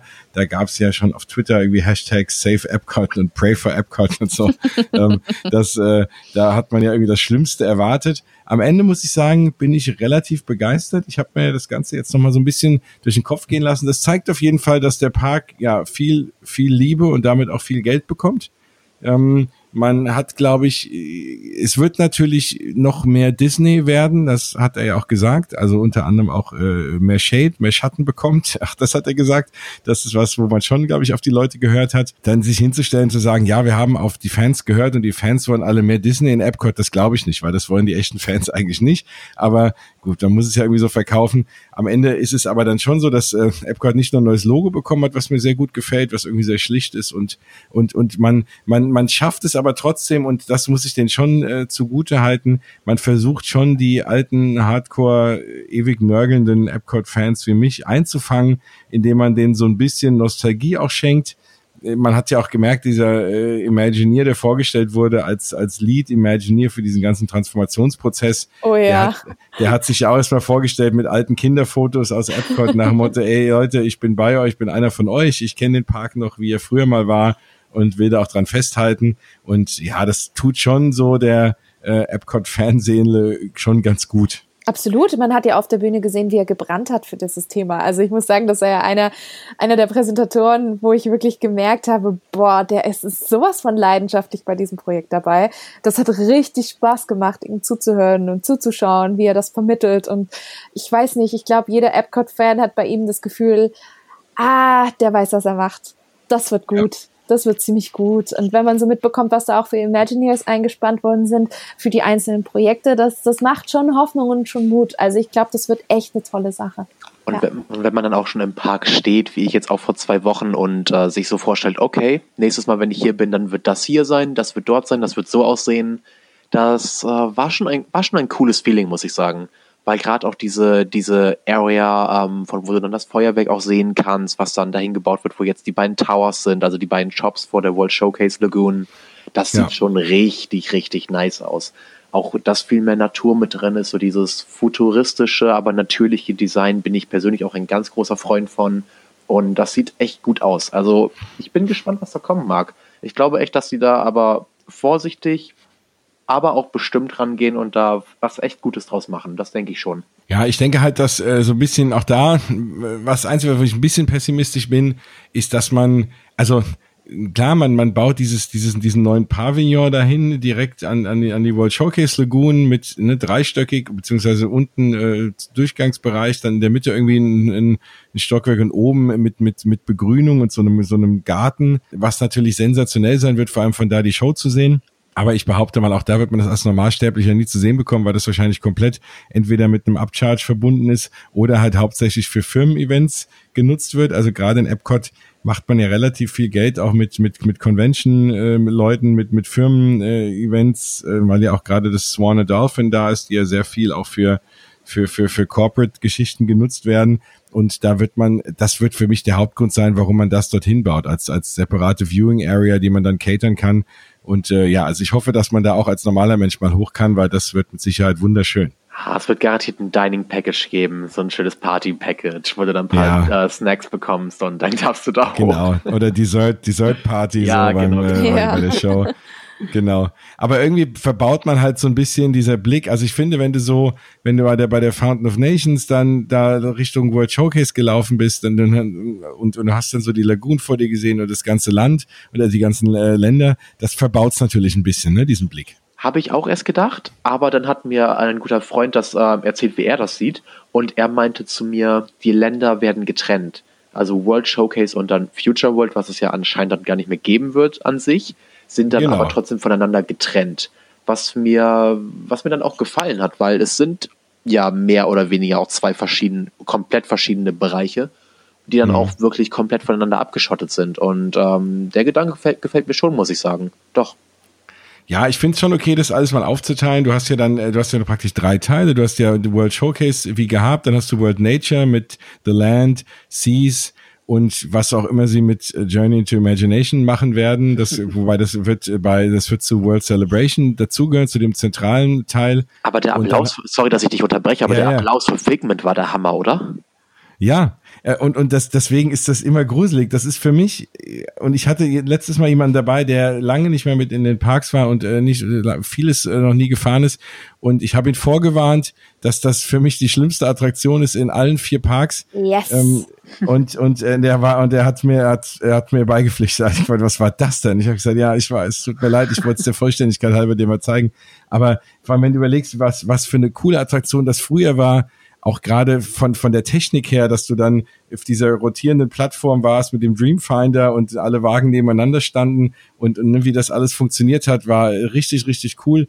Und ja, und jetzt ist das alles echt eine gruselige Attraktion. Und vor allem, wenn du, du hast mit, mit Figment so ein, so ein, so ein Charakter da geschaffen, den irgendwie alle lieben, den sie ja auch immer wieder hochleben lassen, sei es im Food and Wine Festival oder so, immer wieder taucht er mhm. auf, auch auf T-Shirts, das verkauft sich alles, aber die Attraktion kriegt keine Liebe. Also es, es ist schräg. Ich, und, und, und alles andere bauen sie um, da müssen die auch mal ran. Das ist, das, das, das können die wirklich da nicht so lassen. Vor allem, wenn die jetzt alles andere schick machen, neue Attraktionen, alles ein bisschen verbessern und die Attraktion da irgendwie brach liegen lassen, das wäre sehr, sehr schade. Eines Tages, eines Tages wird die Ankündigung kommen. Ich glaube ja. fest dran. Ja, ich bin mir ziemlich sicher sogar. Das kann Disney so nicht lassen. Bei der nächsten D23. Genau, aber sorry, ich hatte dich eben unterbrochen. nee, nee, nee, gar nicht. War, war aber absolut wichtig. Ja, und dann hast du das Thema World Discovery eben, wo der ganze Rest dann ist und auch der Guardians of the Galaxy Coaster. Oh, da wollte ja. ich mit euch nochmal kurz einsteigen. Cosmic Rewind wird der heißen. Äh, ja, sehr, sehr cool. Da lässt sich natürlich super viel spekulieren. Also erstmal vom Ride System ist ja jetzt bekannt, dass der erste rückwärts launchende Coaster sein wird. Wobei das natürlich so ein bisschen relativ ist, weil diese Wagen, auf denen man, in denen man sitzt, auf den Schienen, die sich ja auch drehen können in alle Richtungen. Also der fährt, also die drehen die dann wahrscheinlich nach hinten, aber irgendwann im Laufe der Fahrt wird man auch mal vorwärts fahren. Also man wird nicht nur irgendwie rückwärts fahren. Ja, genau, hoffe ich doch mal. Ja, ja, also Eine komplette Rückwärtsfahrt ja. äh, würde ich, glaube ich, auch nicht genießen können. Ähm, ich bin gespannt, wie sie es machen.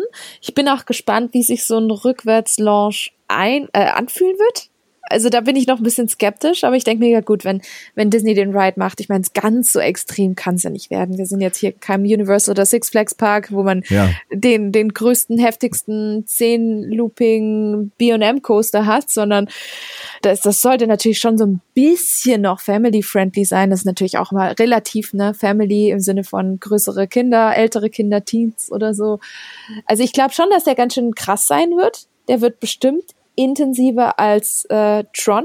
Da bin ich mir mhm. ziemlich sicher sogar. Mhm.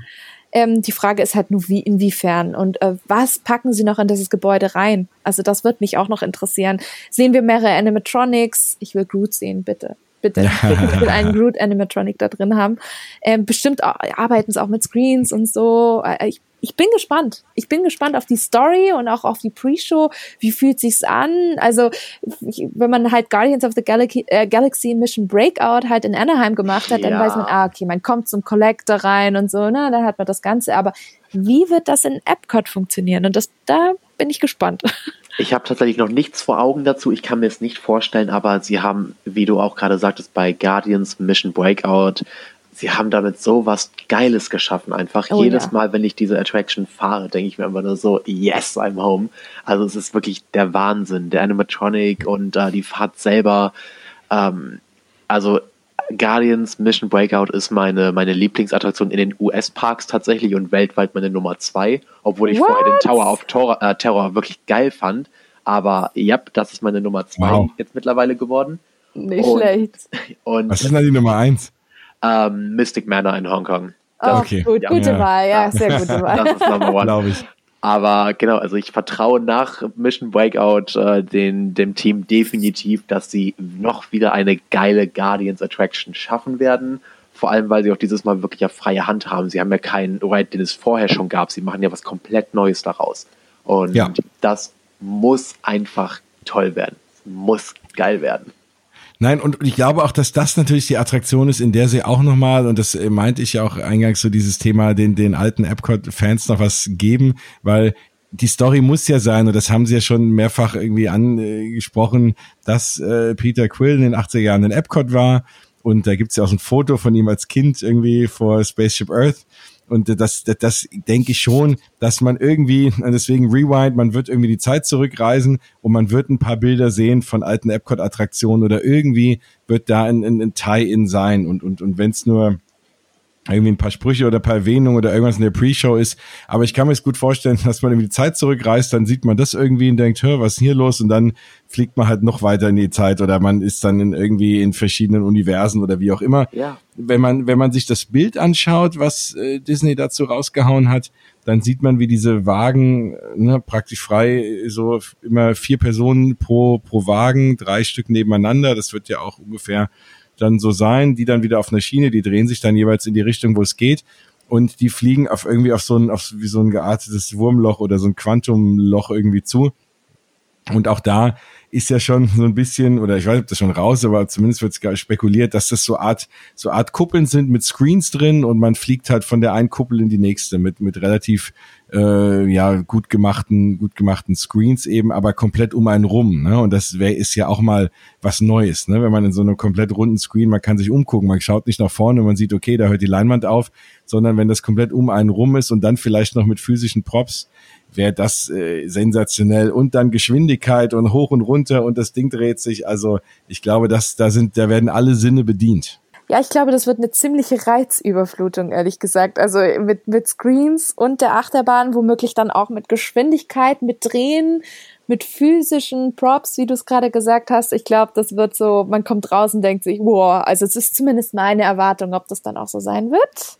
Ja. Äh, bin ich gespannt, aber ich meine, man kennt ja auch die Szene aus dem zweiten Teil, wo sie eben diese Sprünge äh, in den Raumschiffen machen und die ist ja wirklich irrwitzig. Und wenn sie das so ähnlich zumindest umsetzen, in einem Coaster. Ähm, ich glaube, das wird ein Riesenspaß. Auf jeden Fall. Und ich glaube, also das ist für mich also ich, klar, ich freue mich auf Rise of Resistance auf jeden Fall, aber eigentlich freue ich mich fast noch mehr darauf und sogar fast noch mehr auf Mickey, äh, Mickey Minnie's Runaway Railway, von der man jetzt so gar nichts Neues gehört hat und die für mich, ne, also eine ganz, ganz spannende Kiste wird und vor allem je weniger man davon erzählt, umso gespannter bin ich. Oder vielleicht taugt die dann auch nichts, ne, wenn sie das, wenn sie die nicht so ein Schaufenster stellen. Aber ich glaube, das wird auch eine echt coole Sache. Also da erwarten uns auch da, weil es eben auch wieder eine neuartige, neuartige Ride-System irgendwie werden wird, ne, und neuartige Technik. Also da bin ich sehr, sehr gespannt. Also da warten uns tolle, coole Sachen. Ja, wobei, da muss ich sagen, da hat mich alleine schon auf der D23 de, äh, das Bild wirklich begeistert von dem Eingang der Attraktion in ja. äh, im Disneyland. Ich dachte mir nur so, wow, geil, will ich. Ja. Und äh, mein zweiter Gedanke war dann, okay, und in den Studios ist das Ganze dann im Chinese Theater. Das ist sehr, sehr weird. Aber ähm, ja, wie auch immer es sein wird, ich freue mich mega auf den Ride und ähm, endlich mal wieder eine, eine Erweiterung auch für Toontown.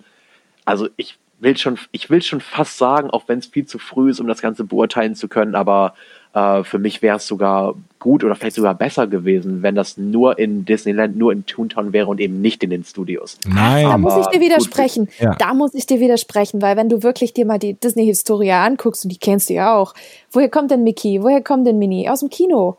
Und ich finde, ich finde, das passt so gut ins Chinese Men's Theater. Wie, wie, klar hat man den Great Movie Ride immer noch im Kopf und Gott, ich vermisse ihn echt oh ja. ich werde ihn auch weiterhin vermissen. Ich habe die Attraktion wirklich geliebt. Aber ich finde, das passt so gut in, auch in die Story. Also, dass du wahrscheinlich ins Kino gehst und dann Teil dieses Cartoons wirst. Das ist ja diese Geschichte. Und der Cartoon spielt oder spielte eben normal auf der großen Leinwand und das ist halt im Kino. Von ja. daher finde ich es echt nett und äh, mag auch diesen, diesen Ansatz, dieses, dieses Kinogefühl, dass man zumindest noch so ein bisschen Hollywood-Studio-Feeling hat in dem Park, der jetzt eigentlich eher so ein bisschen dieses andere Konzept übergeht mit einzelnen Franchise-Bereichen und es wird bestimmt bestimmt auch noch so weitergehen. Aber immerhin ist das eine Attraktion, wo man noch so ein bisschen an dem alten Prinzip festhält und da bin ich relativ froh drüber. Ja, also auf jeden Fall bin ich mega gespannt drauf. Ich, äh, ich werde mich über den Ride freuen, aber ich, was ist aber? Es ist einfach bei mir, ich, ich finde das Toontown-Konzept so geil. Ja, das auch. Die Area leider, leider nicht so gut ausgeführt ist, wie es hätte sein können in meinen Augen. Deswegen freue ich mich einfach so sehr darüber, dass ähm, mich die Studios-Variante schon fast nicht mehr interessiert. Das stimmt. Ja, und in Orlando im, äh, in der Toontown-Variante fehlt natürlich ganz klar Roger Rabbit auch, ne? Den, äh, das finde ich auch irgendwie schade, ne? Dass man das nicht, also dass man das nicht auch eins zu eins rübergebracht hat, ne? Äh, nach Orlando so. Also überhaupt das, das ganze Toontown-Konzept.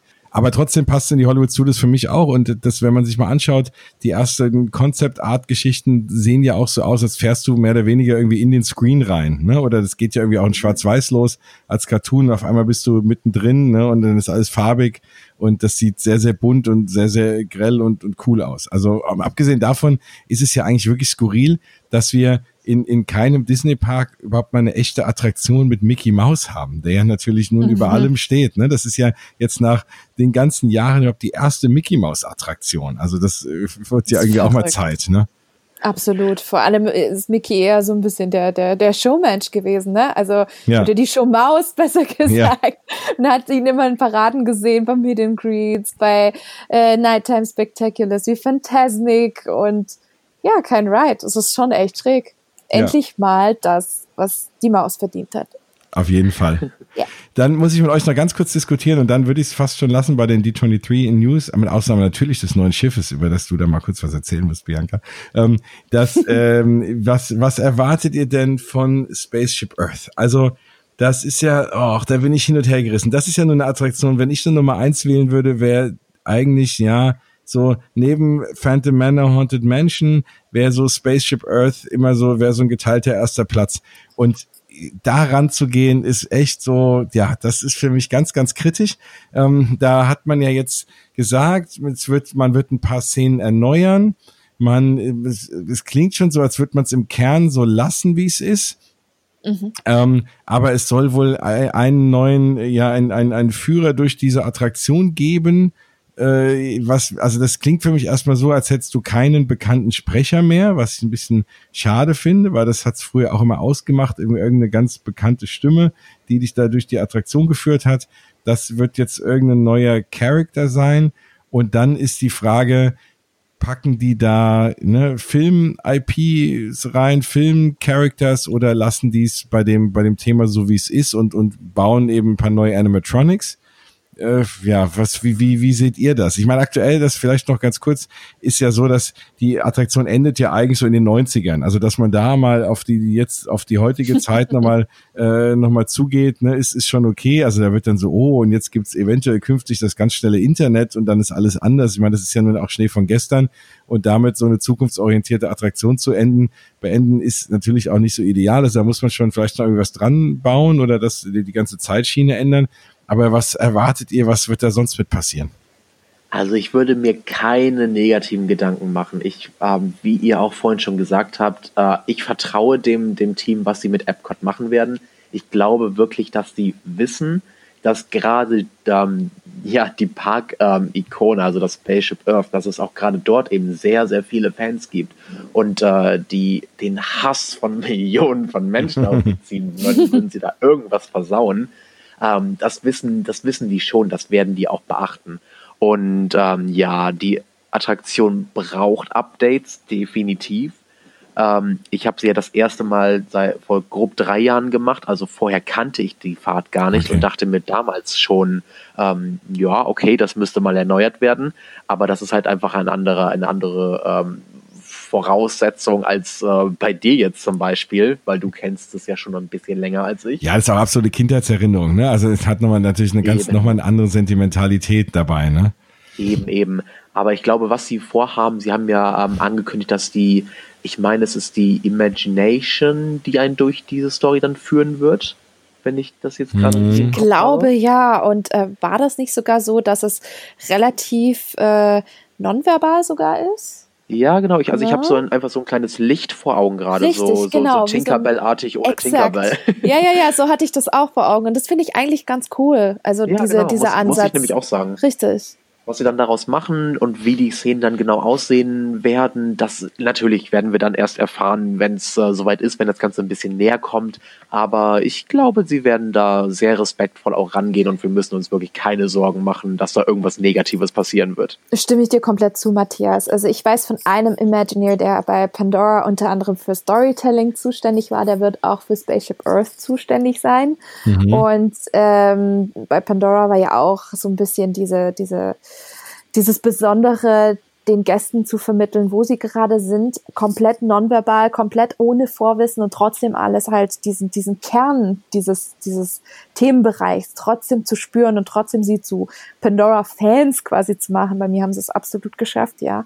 Ähm, und dieselben Leute, die halt auch für diese ganze Kommunikation, für die ganzen Botschaften da zuständig waren, für dieses ganze, wie kommuniziere ich das an die Leute, der, derjenige ist auch für Spaceship Earth zuständig und der macht das wirklich, da bin ich mir ziemlich sicher, richtig, richtig gut. Und da muss sie halt sofort auch, wie Matthias, wie wir es gerade schon gesagt haben, dieses Licht, dieses Pixie Dust ähnliche denken, weil ich glaube, das ist schon eine sehr, sehr schöne Variante, das reinzubringen.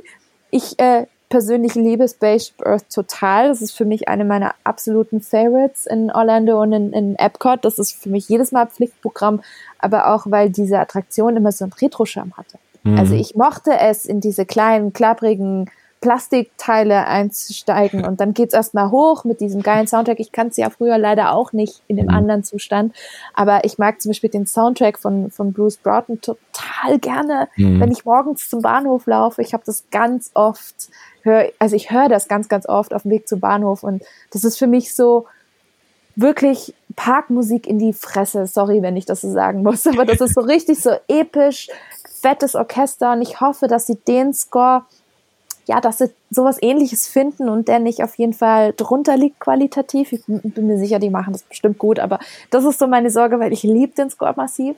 Aber das war auch immer schon so, ja toll, jetzt haben sie hier in, in der Garage äh, hier Apple und so erfunden, Steve Jobs High, äh, ja und jetzt? Und äh, da bin ich echt gespannt, wie sie das jetzt machen, weil ich meine, ganz so viel Platz werden die ja dann auch nicht mehr haben äh, da oben, weil ich meine, der Platz ist ja auch ein bisschen limitiert. Wie werden ja. sie dann künftig mit den Szenen umgehen? Da habe ich überhaupt keine Ahnung, wie die das machen wollen. Ähm, es hieß immer nur, dass die Schlussszene oben mit der Weltkugel, ja. dass die quasi komplett neu gemacht wird. Die Frage ist halt nur, wie. Vielleicht erzählen sie es ja dann mit Projektionstechnik weiter. Das könnte ich mir sehr gut vorstellen, dass sie dann die, den Screen erweitern und dann vielleicht auch so 180 Grad dann über die Kuppel hinweg vielleicht so ein Screen aufbauen. Das ist aber jetzt noch reine Spekulation. Situation. Das habe ich mir irgendwie schon immer gedacht. Aber ich, ich, ich glaube, das wird gut. Also mir geht's ähnlich wie dir, Matthias, mir geht's aber auch wie dir und ich kann dich auch voll verstehen, Jens. Äh, das ist halt schon so ein, so ein Herzensding irgendwie. Und man ja. hofft natürlich, dass auch alles gut klappt. Ja. Ich sag mal, die, es, aber, aber es hat schon viel Potenzial, was zu ändern, da gebe ich euch schon Total. auch recht. Und vor allem diese lange Fahrt wieder rückwärts runter. Ne? Also ich glaube auch. Ja, oh, ja. ich wollte es gerade noch sagen. Da, da ist noch, da ist noch Platz, da ist noch ja. Zeit, da wird es kommen. Weil dieses, äh, man hat ja auch Siemens nicht mehr als Hauptsponsor dieser Attraktion dann. Stimmt. Und ähm, da, da muss man sich sowieso was überlegen, als dieses Video, was man da macht. Das ist aktuell immer ganz lustig ähm, in diesem äh, Jib-Jab-Stil. Aber am Ende, ja, also denke ich auch, da kann man viel machen. Ich kann mir auch vorstellen, dass die auch äh, komplett neue, neue, neues, neues Ride-System ein bisschen einbauen. Also ich glaube schon, dass die diesem Omnimover-Ding festhalten. Ähm, aber ich kann mir auch vorstellen, dass du nicht mehr dort jetzt, also weil die haben ja auch gesagt, diese ganze Post-Show-Area werden sie auch neu machen. Ich glaube auch noch nicht mal, dass du dann wie jetzt da so einfach auf der Seite rauskommst. Ich glaube, dass du vielleicht irgendwie sogar ein Stockwerk höher rauskommen wirst ähm, oder zumindest mal hinter der Attraktion rauskommst, dass du direkt dann in diesem in diesem Dreamers Point rauskommst, wo wo wo auch äh, wo auch Walt's äh, neue Statue sein wird. Also ich glaube, die werden da relativ viel ändern. Die wollen sich ja wohl auch irgendwie knappe zwei Jahre Zeit lassen. Mhm. Also da äh, kann ich mir, also ich, ich würde, ich würde mal jetzt unter uns wetten, dass du nicht einsteigst wie jetzt äh, auch und dann genau diese gleiche, die gleichen Weg abfährst und an der gleichen Stelle wieder aussteigst. Ich glaube, dass da relativ viel nochmal umgebaut wird. Ich also gespannt. ich glaube auf jeden Fall, oder ich bin mir jetzt so 99% sicher, du wirst auf jeden Fall durch einen Merchandise-Store äh, die Attraktion verlassen. Auf hinterher. jeden Fall, genau, stimmt. Das fehlt da nämlich noch. Das hast du da gar nicht, absolut. Ja, da, ja, der hast es so schaut. ja, oder wieder irgendwas gesponsertes von irgendeinem Sponsor, von dem wir noch nicht wissen, weil sie die Partnerschaft erst irgendwie announcen wollen oder so. Ja, wobei die Oder davon beides. relativ weg sind in den letzten Jahren. Ne? Es gibt, glaube ich, kaum noch mehr dieses, dieses, dieses Sponsoring-Konzept. Hey, vielleicht, vielleicht kommt da ein, ein Mini-Target hin oder sowas. Ja, Man weiß es nicht. Genau, Target, perfekt. Zum Thema Ta Partnerschaft, ne? Wobei, ja, ja. wobei da würdest du mir Angst machen, weil ich dann die Sorge hätte, dass einfach diese Target-Zielscheibe auf Spaceship Earth draufmalen. ja, wobei Spaceship ja, Earth in den Bildern auch jetzt relativ bunt aussieht von außen. Ne? Also das wird ja immer gut, das ist als Konzeptart, ne? aber ähm, ich habe schon gedacht, nicht, dass die das komplett nochmal bunt anmalen oder so. Also, oh, das glaube ich nicht. Oh, ich bin nee, gespannt. Nee, Nein, das nee, werden, die, die werden aber da auch viel, viel mit, mit Projections machen, kann ich mir gut vorstellen. Ne? Also, ich hoffe doch. Ja. Das wird Zeit. Ja, ja, finde also, ich auch. Sie können es sie können's ja. Sie haben es ja gemacht mit, ähm, mit dem Todesstern, mit ähm, Mike Glotzkowski. Sie haben jetzt schon viel Projektionen da gemacht für Special Events. Ja. Also, Komisch, dass sie es nicht öfters nutzen, ne? Ja, also ich habe vor zwei Jahren schon ähm, Gerüchte, also ernste Gerüchte gehört, dass es da eine Projektionsshow auch geben wird. Ich bin echt schockiert, dass es die immer noch nicht gibt abends. So, was sie auf, in den Studios auch machen abends. Ja. Ähm, Chinese Theater. Also ich warte da drauf. Auf jeden Fall, würde sich anbieten, ne? Wahrscheinlich, wenn dann die ganze Construction vorbei ist, also wenn die ganzen Bauarbeiten dann irgendwann mal ja angefangen haben, beziehungsweise dann auch wieder vorbei sind. Das stimmt wohl. Ja, ich meine, die können ja nicht jetzt alles, ne? Also die müssen ja mal eins nach dem anderen irgendwie machen, ja. Im Übrigen gehen, ja, wir nehmen jetzt gerade hier auf, da ist der 7. September, morgen gehen die Bauzäune um die Fountain of Nations, Club Cool und alles rum. Also heute war der letzte Tag.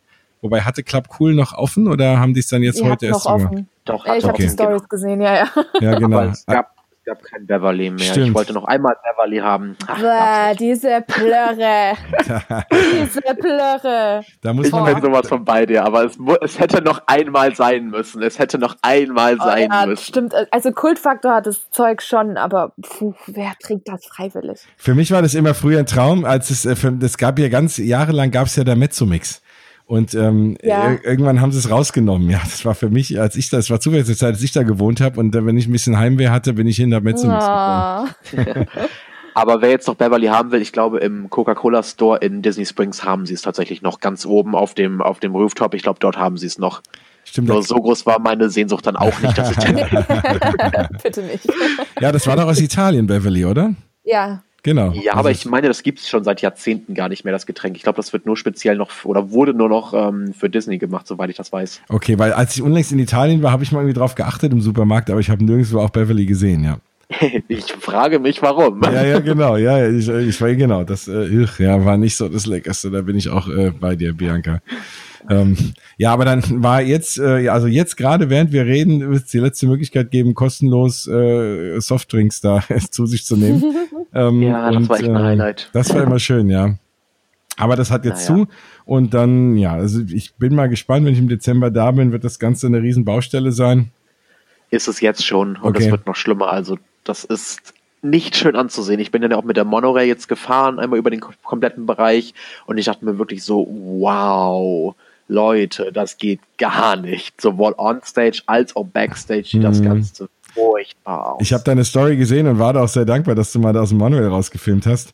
Ähm, das ist, ja, also das ist schon, aber ich glaube, das ist jetzt dann auch so viel, das kannst du nicht mehr irgendwie zudecken, ne? Das, das, Nein, das sieht man dann halt. Ne? Also das und gerade jetzt auch vor dem Hurricane, die Tage haben sie auch an allen Bauzäunen ähm, teilweise, oder was heißt teilweise, sie haben den Stoff hochgezogen, mhm. dass du auch halt alles sehen konntest, auch vor dem Magic Kingdom und so, wo ja alles ausgetauscht wird, die ähm, Bepflasterung und so. Ja. Du konntest dann alles sehen und das war schon, boah, war schon interessant zu sehen, sagen wir es mal so. Ja klar, aber da geht Sicherheit dann doch irgendwie vor die Sidelines, ne? Ähm, ja. Natürlich, klar. Ja, und dann wurde ja auch noch angekündigt, dass eben die, äh, dass Walt Disney eine neue Statue bekommt in Epcot, die dann eben Dreamer heißt.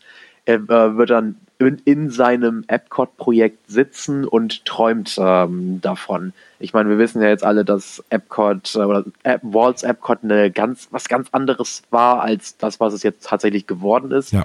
Aber ich finde gerade auch deswegen äh, das wirklich eine wirklich, wirklich, wirklich tolle ähm, Edition für den Park, weil er sitzt dann in diesem ja, Projekt, was es dann letztendlich geworden ist und träumt trotzdem noch seinen Traum weiter. Also als ich, als das angekündigt wurde, da wurde mir wirklich warm ums Herz. Also das tolle, tolle, tolle Sache, dass sie Walt mit in diesen Park bringen. Also ich bin echt begeistert davon, wie sie es auch machen wollen.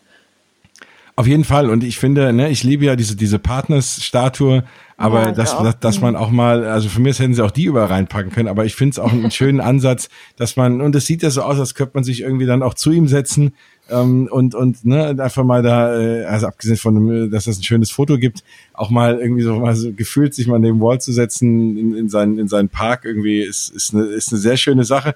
Und man denkt ja auch immer auch, wird Walt irgendwie über die Jahre vergessen, aber das ist auf jeden Fall ähm, klar machen die immer viele Dinge in den Parks, wo immer viele Leute sagen, oh, das hätte Walt nie gemacht, aber auch Walt hätte sich irgendwie weiterentwickelt. Und äh, auf jeden Fall ist es schön, dass er nicht in Vergessenheit gerät. Auf alle Fälle, richtig. Und Stichwort Partners, ähm, da gibt es noch was Witziges zu, weil ich bin ja jetzt ähm, gerade in Paris, beziehungsweise habe ähm, gerade gestern äh, meinen ersten Tag als Castmember im Disneyland Paris gehabt. Und ich will ja jetzt noch, äh, will ja jetzt gar nicht so viel drüber erzählen, aber ich war dann in einem, ähm, in einem Büro hier in Paris und äh, dort war dann einfach die Partners-Statue ähm, auch und die war groß. Walt war irgendwie plötzlich, ich weiß nicht, 2,50 Meter oder fast drei Meter groß und ich dachte mir so, wow, okay, wow. das ist wirklich gruselig, mach das hier weg. ja, wenn du, wenn du auf einmal morgens aufwachst und die haben es dir neben das Bett gestellt oder so, dann kriegst du den Schock deines Lebens. genau, richtig. Aber auch das ist schön, ne, zu wissen, dass das auch nicht nur man das da hinstellt für die Gäste, sondern dass, dass er wirklich noch so auf jeden Fall in den, nicht nur in den Köpfen ist, sondern auch physisch nicht vergessen wird und selbst da in Büroräumen mal steht. Ja. Ja, auf alle Fälle. Also es gibt ähm, viele Kleinigkeiten backstage, die auch eben an, ähm, an Disney, an die Tradition und so weiter erinnern. Also das ist schon, es gibt ein paar coole Sachen, definitiv. Ja, da muss ich dich irgendwann mal zu einer Sondersendung mal überreden, dass du mal erzählst, wie es so ist, wenn man da arbeitet. Das müssen wir ah, für einen anderen Tag gucken, ob ich darüber reden Ich darf, weiß, ich weiß. Nein, nein, ohne Geheimnisse zu erzählen. Aber das ist trotzdem mal so dieses, wie dieses Gefühl ist und so. Das greife ich irgendwann nochmal mit dir auf. Ja, schauen wir mal. ja, ähm, dann ist natürlich noch, fangen wir mal an mit, wir haben ja noch zwei Themen und zwar fangen wir mal an mit Moana oder Vajana, ne, je nachdem in welchem Land man äh, wohnt. Und, bitte äh, Moana. Äh, genau. Ja, bitte. ja bitte. vielen Dank. Äh, Würde ich auch so sehen. Ja, also die zwischen, es ist ja so ein bisschen, ich, ich bin noch nicht so genau, ich habe noch nicht so genau herausgefunden, wo es dann, wie man dort durchläuft. Aber es wird vor den Seas Pavilion und dann ist die Frage, ob der dann, ob die irgendwann mal Nemo rausnehmen und der dann nur noch wieder oder der nur noch The Seas heißt. Ähm, Ah, bist du dir da sicher? Weil ich, ich bin mir auch nicht sicher. Ich glaube, sie haben es auch nicht wirklich erwähnt, aber das, was ich jetzt zuletzt gehört habe, ist, dass ähm, das dort sein wird, wo jetzt die Fountain of Nations ist. Okay, weil es sah so ein bisschen aus, als würde es, wäre es direkt neben dem Seas Pavilion. Hm, okay. Also ich, ich weiß es nicht. Ich weiß nicht, ob es da offizielle Informationen zugibt. Ähm, was ich aber auf jeden Fall weiß, ist, dass das Ganze, oder dass ich, also ich liebe Moana, wirklich geiler Film. Ja. Äh, für mich der beste ähm, Disney Animation Film seit, äh, den, seit den 90ern. Und ähm, ich hätte eine richtige Attraktion so sehr gefeiert, aber das, was ich da sehe, das sieht leider wieder so billig aus. Ja. Das sieht so aus.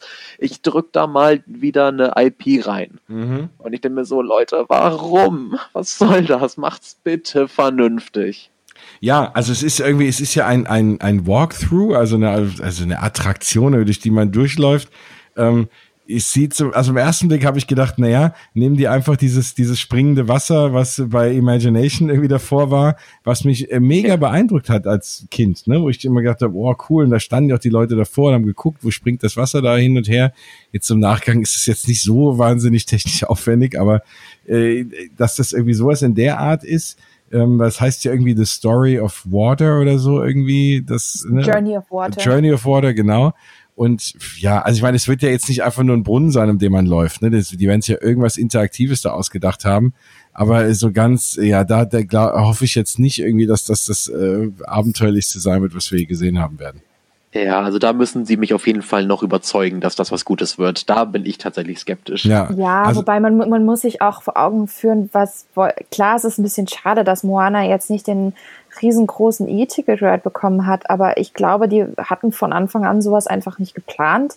Klar, es ist irgendwie so eine Art IP, die man draufdrücken kann, aber man muss sich auch mal bewusst werden, okay, wir haben ganz viele äh, IPs, mit denen man spielen kann, aber es alles, also man kann nicht alles äh, was toll und groß ist, zu einem riesen, riesengroßen Ride aufblasen. Das geht einfach nicht. Dafür haben wir nicht den Nein, Platz, dafür gibt es auch nicht das Budget.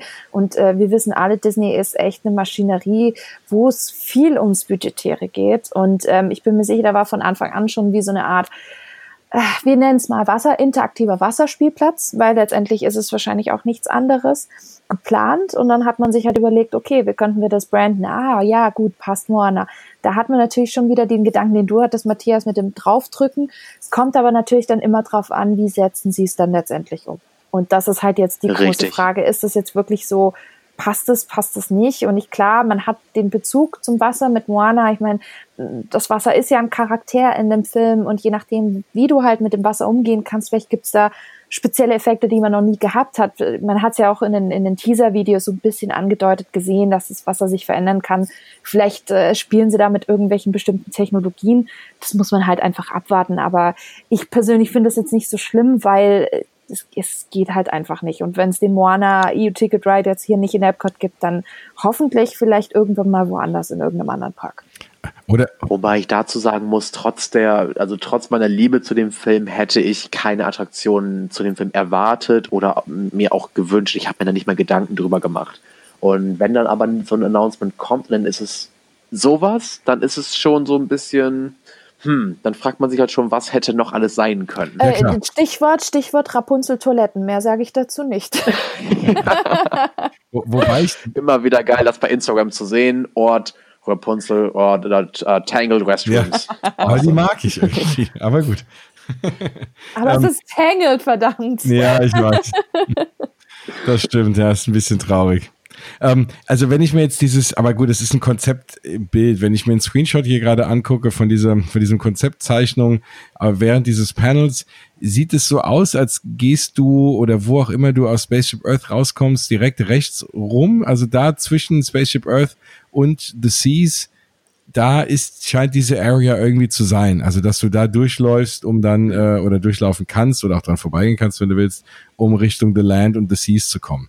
Das ist so da, dieses in diesem Trennbereich, wo ja jetzt auch Innovations ist. Innovations. Okay. Ähm, ja, okay, das macht dann auf jeden Fall mehr Sinn. Ja, also das, da, da wird das wohl sein, weil in der Mitte ist ja dieses, dieses Dreamers Point mit den ganzen, äh, das wird ja auch begrünt, mhm. Wasser und so sein, da wo jetzt der Fountain of Nations ist. Ja. Okay. Ähm, mhm. aber gut, also auf jeden Fall, klar, auf jeden Fall eine schöne Sache, äh, wie auch immer man da, äh, wenn, man, wenn man mal so, so Wege ein bisschen verschönen kann und so, bin ich ja immer ein Fan von, ja. Ja, und dann, das wurde ja vorher riesig auch angekündigt, oh, ein, ein Plakat fehlt bei den ganzen Plakaten, die man da hatte. ja, das Brasilien-Pavilion kommt. Genau, und alle haben gesagt, Brasilien kommt, was seit Jahren gemutmaßt wird. Und äh, ja, ich meine, vielleicht kommt Brasilien trotzdem und die waren noch nicht so weit, das irgendwie zu announcen. Nee, nee, nee, nee, nee, Leute, ihr habt was nicht mitbekommen. Ich aus dem PR-Fach, für mich war das relativ klar, warum man dann Brasilien nicht announced hat. Ihr wisst schon, was gerade abgeht in Brasilien? Ja, ja, das klar. Ist ein absoluter PR-Gau. Angenommen, Disney hatte das wirklich, wirklich vorbereitet. Nach der Geschichte hätten sie niemals, niemals auf der D23 das verkündet, wirklich. Das wäre der größte PR-Fail, den Disney jemals gemacht hätte. Und selbst wenn diese Vorbereitung, deswegen fand ich es auch wieder so lame, sorry, dass ich das jetzt anschneiden muss, aber da gibt's ja wirklich, dass, dass alle wieder auf Tom Collis hier von, von Walt Disney World hier, hier News, das auch, und ja. alle haben sie schadenfroh gesagt, ach, hat der schon wieder falsches Gerücht rausgehauen. Ganz ehrlich, ich bin mir da ziemlich mhm. sicher, dass da richtig dick was dran war. Nur ganz ehrlich, wenn ein ganzes Land, und ich meine, wir wissen, wie die Pavillons funktionieren. Normalerweise sind das Beziehungen zwischen den einzelnen Ländern, ja. Und äh, die einzelnen Länder sind ja auch außer Norwegen, ne, da war ja die Frozen-Geschichte, sind ja auch automatisch die Geldgeber. So, ja die blasen Geld rein. So angenommen, die haben hier wirklich diesen Deal gehabt und Disney steht unter anderem natürlich auch für Nature Conservation. Ne? Das sind ja so viele Werte, die Disney verkörpert, die gerade mit dem tun, was in Brasilien abgeht, überhaupt nichts, zu, nichts mehr zu tun haben. Das ist genau das Gegenteil. Also selbst wenn da was dran gewesen wäre, Disney hätte einen Teufel getan und gesagt, oh ja, wir machen jetzt übrigens Brasilien, hey, der Regenwald brennt, aber wir bringen es genau. trotzdem, wir haben eine Partnerschaft mit dem, weil wir kriegen Geld von denen. Oh, oh, oh, oh, das wäre nicht gut gegangen. Also selbst selbst wenn sie es gehabt hätten, es wäre so oder so nicht gekommen. Ich glaube nicht, dass es komplett weg ist. Ich könnte es mir gut vorstellen, dass es irgendwann mal anders kommt. Aber der Zeitpunkt wäre, glaube ich, der aller, aller schlechteste in den letzten 50 Jahren gewesen. Ja. Ich meine, Brasilien weiß ich auch nicht, was sich da so wirklich anbietet. Ich meine, klar, es ist eine der größten, der größten äh, ausländischen Besuchergruppen äh, in Walt Disney World, zumindest die lauteste Gruppe.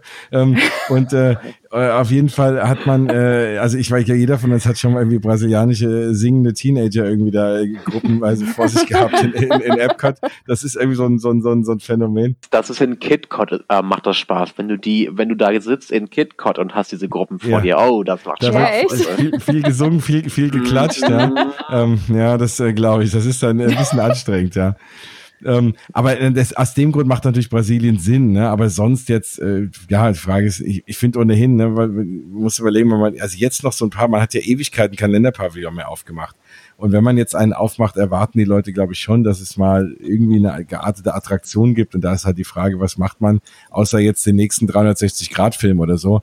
Ähm, also da, das, das wäre eher so die Frage, was man da in Brasilien reinpackt. Ne? Aber ja, aber die haben ja auch spekuliert, dass er wirklich dieses, die Thematik mit den drei Caballeros zum Beispiel komplett rausnehmen aus dem Mexiko-Pavillon den da eher in Richtung Nein. Brasilien reinpacken hm. und stattdessen da Coco wieder reinbringen. Ja. Das war ja so die große Gerüchteküche aus den letzten Wochen, was ja letztendlich auch ein bisschen Sinn machen würde. Also, Absolut. Ja. Nein. Aber dafür kriegt man Coco. Ich habe heute Mittag kurz ja. Coco mal ja. wieder geguckt. Okay. Und äh, ich, ich, ich, liebe Coco und der würde super nach Mexiko reinpassen. Boah, ja. bitte, gib vor allem Coco aber auch einen ordentlichen Ride und nicht wieder so eine kleine Ride-Überarbeitung wie jetzt halt Frozen Ever After, wo ich mir denke, Leute, ihr habt ein Frozen-Thema und ihr nimmt einfach Nilström und packt da Frozen rein. Ihr wisst schon, was das für eine Kapazität hat. Ihr wisst schon, was Frozen für einen Beliebtheitsgrad hat. Ernsthaft? Also da machst du ein dickes, fettes Ding draus und nicht einen kleinen Boatsride. Ich, klar war das wahrscheinlich budgetär mal wieder und alles, aber ich hoffe, wenn sie mal irgendwie Coco oder irgendwie noch was anderes Großes bringen, dass sie dem ein bisschen mehr Aufmerksamkeit widmen. Das stimmt. Ja. Wobei, wobei ich liebe den äh, Rio del Tiempo und äh, also ist einfach, äh, weil ich es so cool finde, du, dass du da reingehst und teilweise oder zumindest früher war es ja so, du hast, wusstest teilweise gar nicht, wie, da ist jetzt eine Attraktion drin und dann ja. steigst du da ein, so, hä, das ist voll der coole Boatride.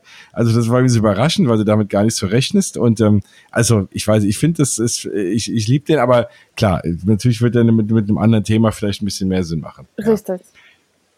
Ja. ja, aber dann war ja am Ende dann doch das Announcement und das fehlende Plakat Mary Poppins. So, äh, Feuer frei. Was meint ihr, was kommt da rein? Weil es wurde von einer Attraktion, aber eine Attraktion kann ja alles sein. Boah, das kann ja alles sein. Ich habe keine Ahnung. Matthias, wie geht's dir? Ja.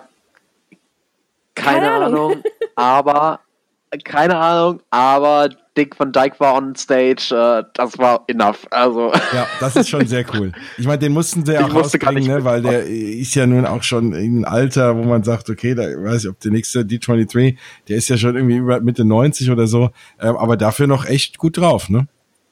Vor zwei Jahren war er auch dabei und hat auch ähm, sogar live gesungen vor zwei Jahren. Ja. Habe ich auch äh, damals schon dabei gewesen. Also ich habe ihn jetzt zweimal live gesehen und Mann, dieser der Kerl ist einfach wow. Ich liebe es immer wieder, ihn zu sehen. Ja, ich habe auch, das habe ich auch im Kino echt gefeiert. Spoiler Alert, äh, der, der, der Dick ja. Van Dyke Cameo-Auftritt in Mary Poppins äh, Return. Oh, ich hatte Tränen in den Augen, massiv. Ja. War super. Same, ja. same, same. Aber zurück zum Thema, ja. zur Attraktion. Keine, Keine Ahnung. Ahnung. ich meine, das könnte ja alles sein, oder? Ich meine, äh, von einem kleinen Dark Ride mit so einem äh, äh, Buggy-Endlos-System, was jetzt relativ klein ist. Also ich meine, Mary Poppins Ride für Epcot war ja schon, ähm, also ist nicht ist nichts Neues für die Leute, die die Gerüchteküche über die Jahre schon hinweg verfolgt haben. Allerdings war da nicht die Rede von, also es hieß immer, das ist so ein, so ein kleiner, so ein, so ein, so ein Flat Ride. Also was Drehendes, so ein bisschen karussellmäßig. Da gab es echt die wildesten Gerüchte, aber eher was Kleineres. Und ähm, das, was sie jetzt aber bei, äh, bei der D23 verkündet haben, klingt nach was Mittelgroßem, finde ich. Also weil sonst ja, hätten genau, sie nicht so viel. Man, man geht ja, ja, sonst hätten sie ja noch nicht diese Spannung aufgebaut und so, ne? Und auch dieses mit der Fassade und dem Eingang, das ist ja schon relativ groß. Genau. Genau, sie bauen auf jeden Fall die Cherry Lane dorthin. Und ähm, dann ist, weil er durchlaufen kann, auch mit dem, mit dem Nachbarhaus, äh, mit, dem, mit dem Schiff drauf und so die ganzen Geschichten. Ähm, Und das allein wird schon, äh, glaube ich, optisch eine coole Sache. Also ich glaube, also ich würde nicht wetten, dass das ein Fahrgeschäft wird. Also ich könnte mir, ich glaube auch nicht, klar, das Gerücht war früher immer die klassisch, diese, dieses Pferdekarussell hat eben, ne, aus dem, aus dem originalen Film. Ähm, ich glaube aber nicht, dass die nochmal ein zweites Karussell irgendwo hinbauen. Das wäre, glaube ich, auch ein nein, bisschen lame. Nein, nein. Ähm, ich glaube eher, dass das vielleicht sowas wird, also dass das so eine Art Walkthrough wird mit verschiedenen Szenen oder so ein bisschen was wie ähm, Enchanted Tales with Belle. Irgendwie sowas Artiges, ne? wo du auch ein paar coole Effekte hast, wo du sagst, wow, das qualifiziert irgendwie als Attraktion oder du gehst von Raum zu Raum mit, durch, mit irgendwas Spannendem, aber dass sie echt jetzt ein Fahrgeschäft da reinbauen, vor allem, wann soll das denn dann aufmachen? Also wir wissen ja nun, wie lange Disney äh, in der Regel braucht für Fahrgeschäfte, vor allem aktuell, wo die alle, alle, jeden, der irgendwie einen Hammer schwingen kann, auf ihre anderen Attraktionen schon verteilt haben. Ja, aber man muss mhm. auch sagen, ähm, die haben kein Datum genannt, soweit ich weiß. Das ist Richtig. ja auch genauso wie ähm, dieser neue riesengroße Avengers Ride für Anaheim mit der neuen Ride-Technologie. Da haben ja. sie es ja auch sehr mysteriös angeteased und ich fand die Teaser-Art war bei Mary Poppins genau dieselbe. Kein Datum, da kommt was, freut euch. Und das macht man nicht, wenn es nur so ein kleiner Walkthrough ist, ehrlich gesagt, weil dafür finde ich den Teaser schon zu, zu massiv, ehrlich gesagt. Und ähm, die machen nicht ein neues Attraktionsposter zu Mary Poppins für einen kleinen Walkthrough. Das glaube ich nicht. Also ich glaube schon, dass es eher in der Größenordnung wie Maelstrom, äh, Rio, Rio de Tempo und so in die Richtung geht. Ich glaube, vielleicht auch mit Screens, ich weiß es nicht, aber das ist ein bisschen mehr als nur ein Walkthrough, glaube ich. Mhm. Aber Mary, Mary, genau, Mary Poppins ist, ist natürlich geliebt und, und äh, aber ist das so ein starkes Brand, dass du jetzt für Mary Poppins, vor allem jetzt, wo der zweite Teil nicht so der Erfolg war, äh, dass du da jetzt so viel rein investierst in eine riesenfette Attraktion. Das ist so das, was ich mich frage. Ne? Also selbst wenn selbst wenn es okay, vielleicht ist es irgendwie ein C-Ticket oder so. Ne? Ähm, äh, Schätze ich mal, ja. Ja, ja, denke ich auch, aber Mary Poppins ist immer noch beliebt. Du wirst, mhm. du wirst immer wieder sehen, wenn du sie als Charakter treffen kannst, wie sowohl kleine Kinder als auch äh, Erwachsene teilweise ausrasten. Oh, guck mal, da ist Mary Poppins. Also, sie ist beliebt ohne Ende. Und das natürlich, dass dann eine Fortsetzung ähm, Jahrzehnte später nicht so erfolgreich wird, das ist ein ganz anderes Thema. Aber eine Attraktion dazu, oh doch, ich glaube, das wird erfolgreich sein. Ja, und zumal, und, zumal Drei Caballeros ist jetzt auch nicht gerade das erfolgreichste Franchise. Das ist ja noch mehr Oldschool. Da ist Mary Poppins sogar noch präsenter. Ja. Und mhm. trotzdem hat man sie reingebracht, quasi in den, in den Overhaul, in das Reimagining von, von dem Ride.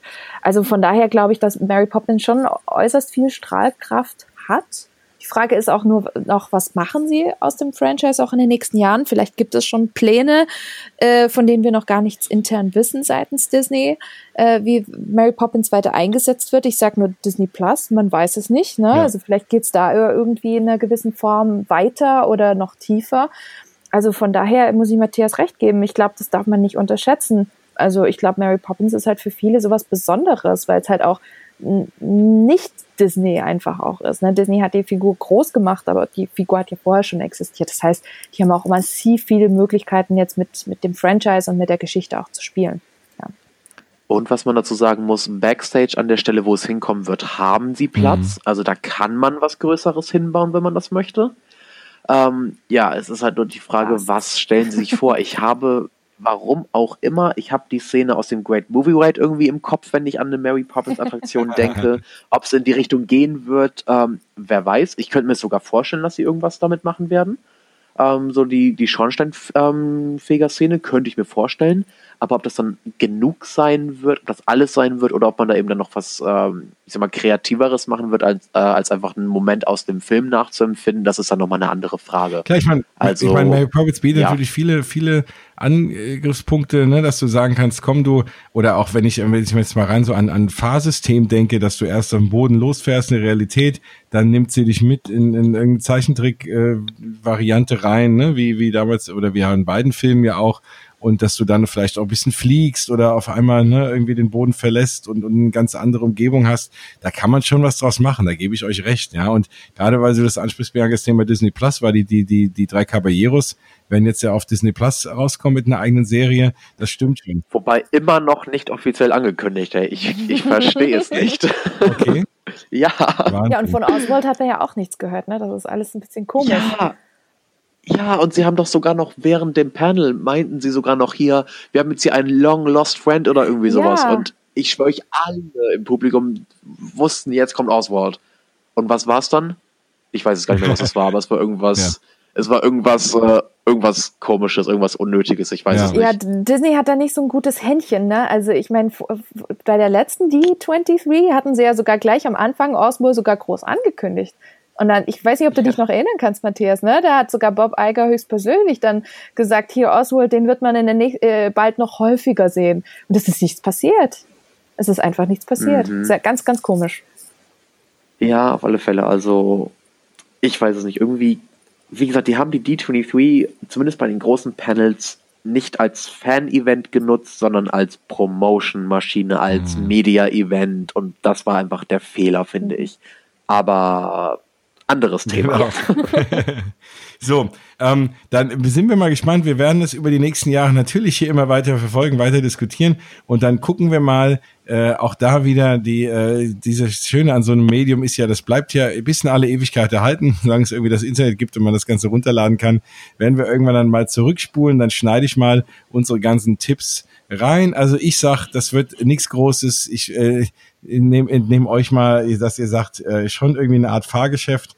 Das hören wir uns dann in zwei, drei Jahren nochmal an, wenn es soweit ist. Dann gucken wir mal, wer recht hatte. Ja, Spannend. Ähm, ja. Genau. Wir haben jetzt fast die zwei Stunden voll und das ist schon eine echt lange oh mein Folge. Gott. Ich würde mal behaupten, also ich würde auch mal so ein bisschen als kleinen Cliffhanger stehen lassen und hoffen, dass ich dich, Bianca, irgendwann nochmal demnächst vors Mikrofon kriege und dass wir einfach mal eine eigene Sendung machen zum Thema Disney Cruise, weil da habe ich noch keine Sendung zu. Ich selber war auf noch keiner und dieses neue Announcement, also das, äh, wir haben ja, nachdem äh, das alles war, haben wir ja ein bisschen hin und her geschrieben und festgestellt, dass ich gesagt habe, ich war noch nie auf einer Cruise und habe das eigentlich auch nicht vor und du mir erzählt hast, dass das sehr schändlich sei und mal äh, und äh, wir hatten so, so welche Nachrichten habe ich auch schon abbekommen. und wir haben ja so, ich habe dich ja herausgefordert, dass du es schaffst, mich zu überzeugen, äh, mal auf so eine Cruise zu gehen. Vielleicht mhm. sollten wir dem einfach mal eine ganze Sendung widmen und das jetzt nicht heute noch hinten dran packen. Was meinst ja, du? Finde ich super. Finde ich super, Schön. weil da gibt es so viel darüber zu reden, das könnten wir dann nicht mal in fünf Minuten packen. genau, das also insofern äh, dann äh, sehe das als als als Einladung und dann lass uns das äh, demnächst äh, kurzfristig nochmal machen und dann äh, meine eigene Sendung über das Thema Disney Cruise machen. Und dann würde ich jetzt heute an der Stelle einfach mal Schluss machen. Wir haben nicht so wirklich viele Neuigkeiten, aber ich fand es eine super super tolle und nette Plauderrunde genau über dieses Thema D23, weil ich eben letztes Mal das so ein bisschen alles runter erzählt habe, war noch voll geflecht von den ganzen Neuigkeiten, aber hatte keine Zeit, das wirklich nochmal detailliert zu diskutieren. Und deswegen finde ich das echt schön, dass ich das mit euch heute mal machen konnte. Freut mich auch. Auf alle Fälle. Das macht immer wieder Spaß. Also ich bin immer gern dabei, wenn es irgendwie zeitlich klappt. Sehr, sehr gerne. Ja, das freut mich. Das werden wir auf jeden Fall demnächst mal wieder machen. Ach so, eine kurze wichtige News noch für Disneyland Paris. Der Zug fährt bald wieder ab 1. Dezember, richtig? Yes. Ja, endlich. endlich. Oh mein Gott, ja. ey überall, wo ich hingehe, fährt der blöde Zug nicht. In Paris nicht, in Orlando nicht.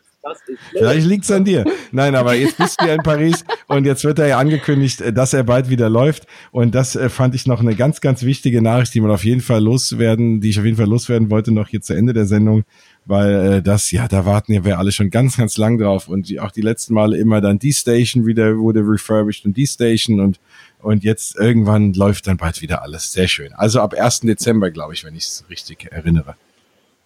Ja, ich meine auch. Anfang Dezember auf alle Fälle. Ja. Ob es jetzt der erste ist, weiß ich nicht, aber es ist Anfang also Dezember. Dann, genau. dann ist es eh eine schöne Zeit. Weihnachtszeit ist in jedem Disney-Park toll, in Disneyland Paris ganz besonders. Oh, und dann ja. noch mit funktionierender Eisenbahn. Was will man mehr? Ja, ich, ich, bin gespannt. Ich war tatsächlich, ich war tatsächlich noch nicht an Weihnachten im Disneyland Paris zu der Season. Also ich bin sehr gespannt, weil dieses Jahr wird es passieren. Du wirst ja. es lieben. Du wirst es lieben. Wahrscheinlich, aber erstmal freue ich mich jetzt auf Halloween, weil ich finde Halloween yes. hier, äh, also hier finde ich einfach genial in Paris. Ich liebe es, die Main Street, Hammer. Auf jeden Fall. Also da, ähm, ja, ich bin im Oktober da, dann ist es, äh, ja, dann ist es ja noch in vollem Gange, klar. Und ähm, dann, ja, logisch, ja, genau. Also da freue ich mich auch schon drauf. Da werde ich äh, ganz, ganz viele Bilder raushauen. Das bringt mich zum Thema dass wir nochmal alle sagen, wo wir uns alle finden. Also mich natürlich äh, bei Mausgebubble, also auf Instagram unter Mausgebubble, auf Facebook und auf Twitter und ja, eigentlich das war's schon. Auch auf YouTube auch noch. Also das sind so meine Kanäle von mausgebubble.de. Und wo findet man euch denn noch, wenn man nicht genug von euch kriegen kann? Ein, einer muss anfangen. Ladies first.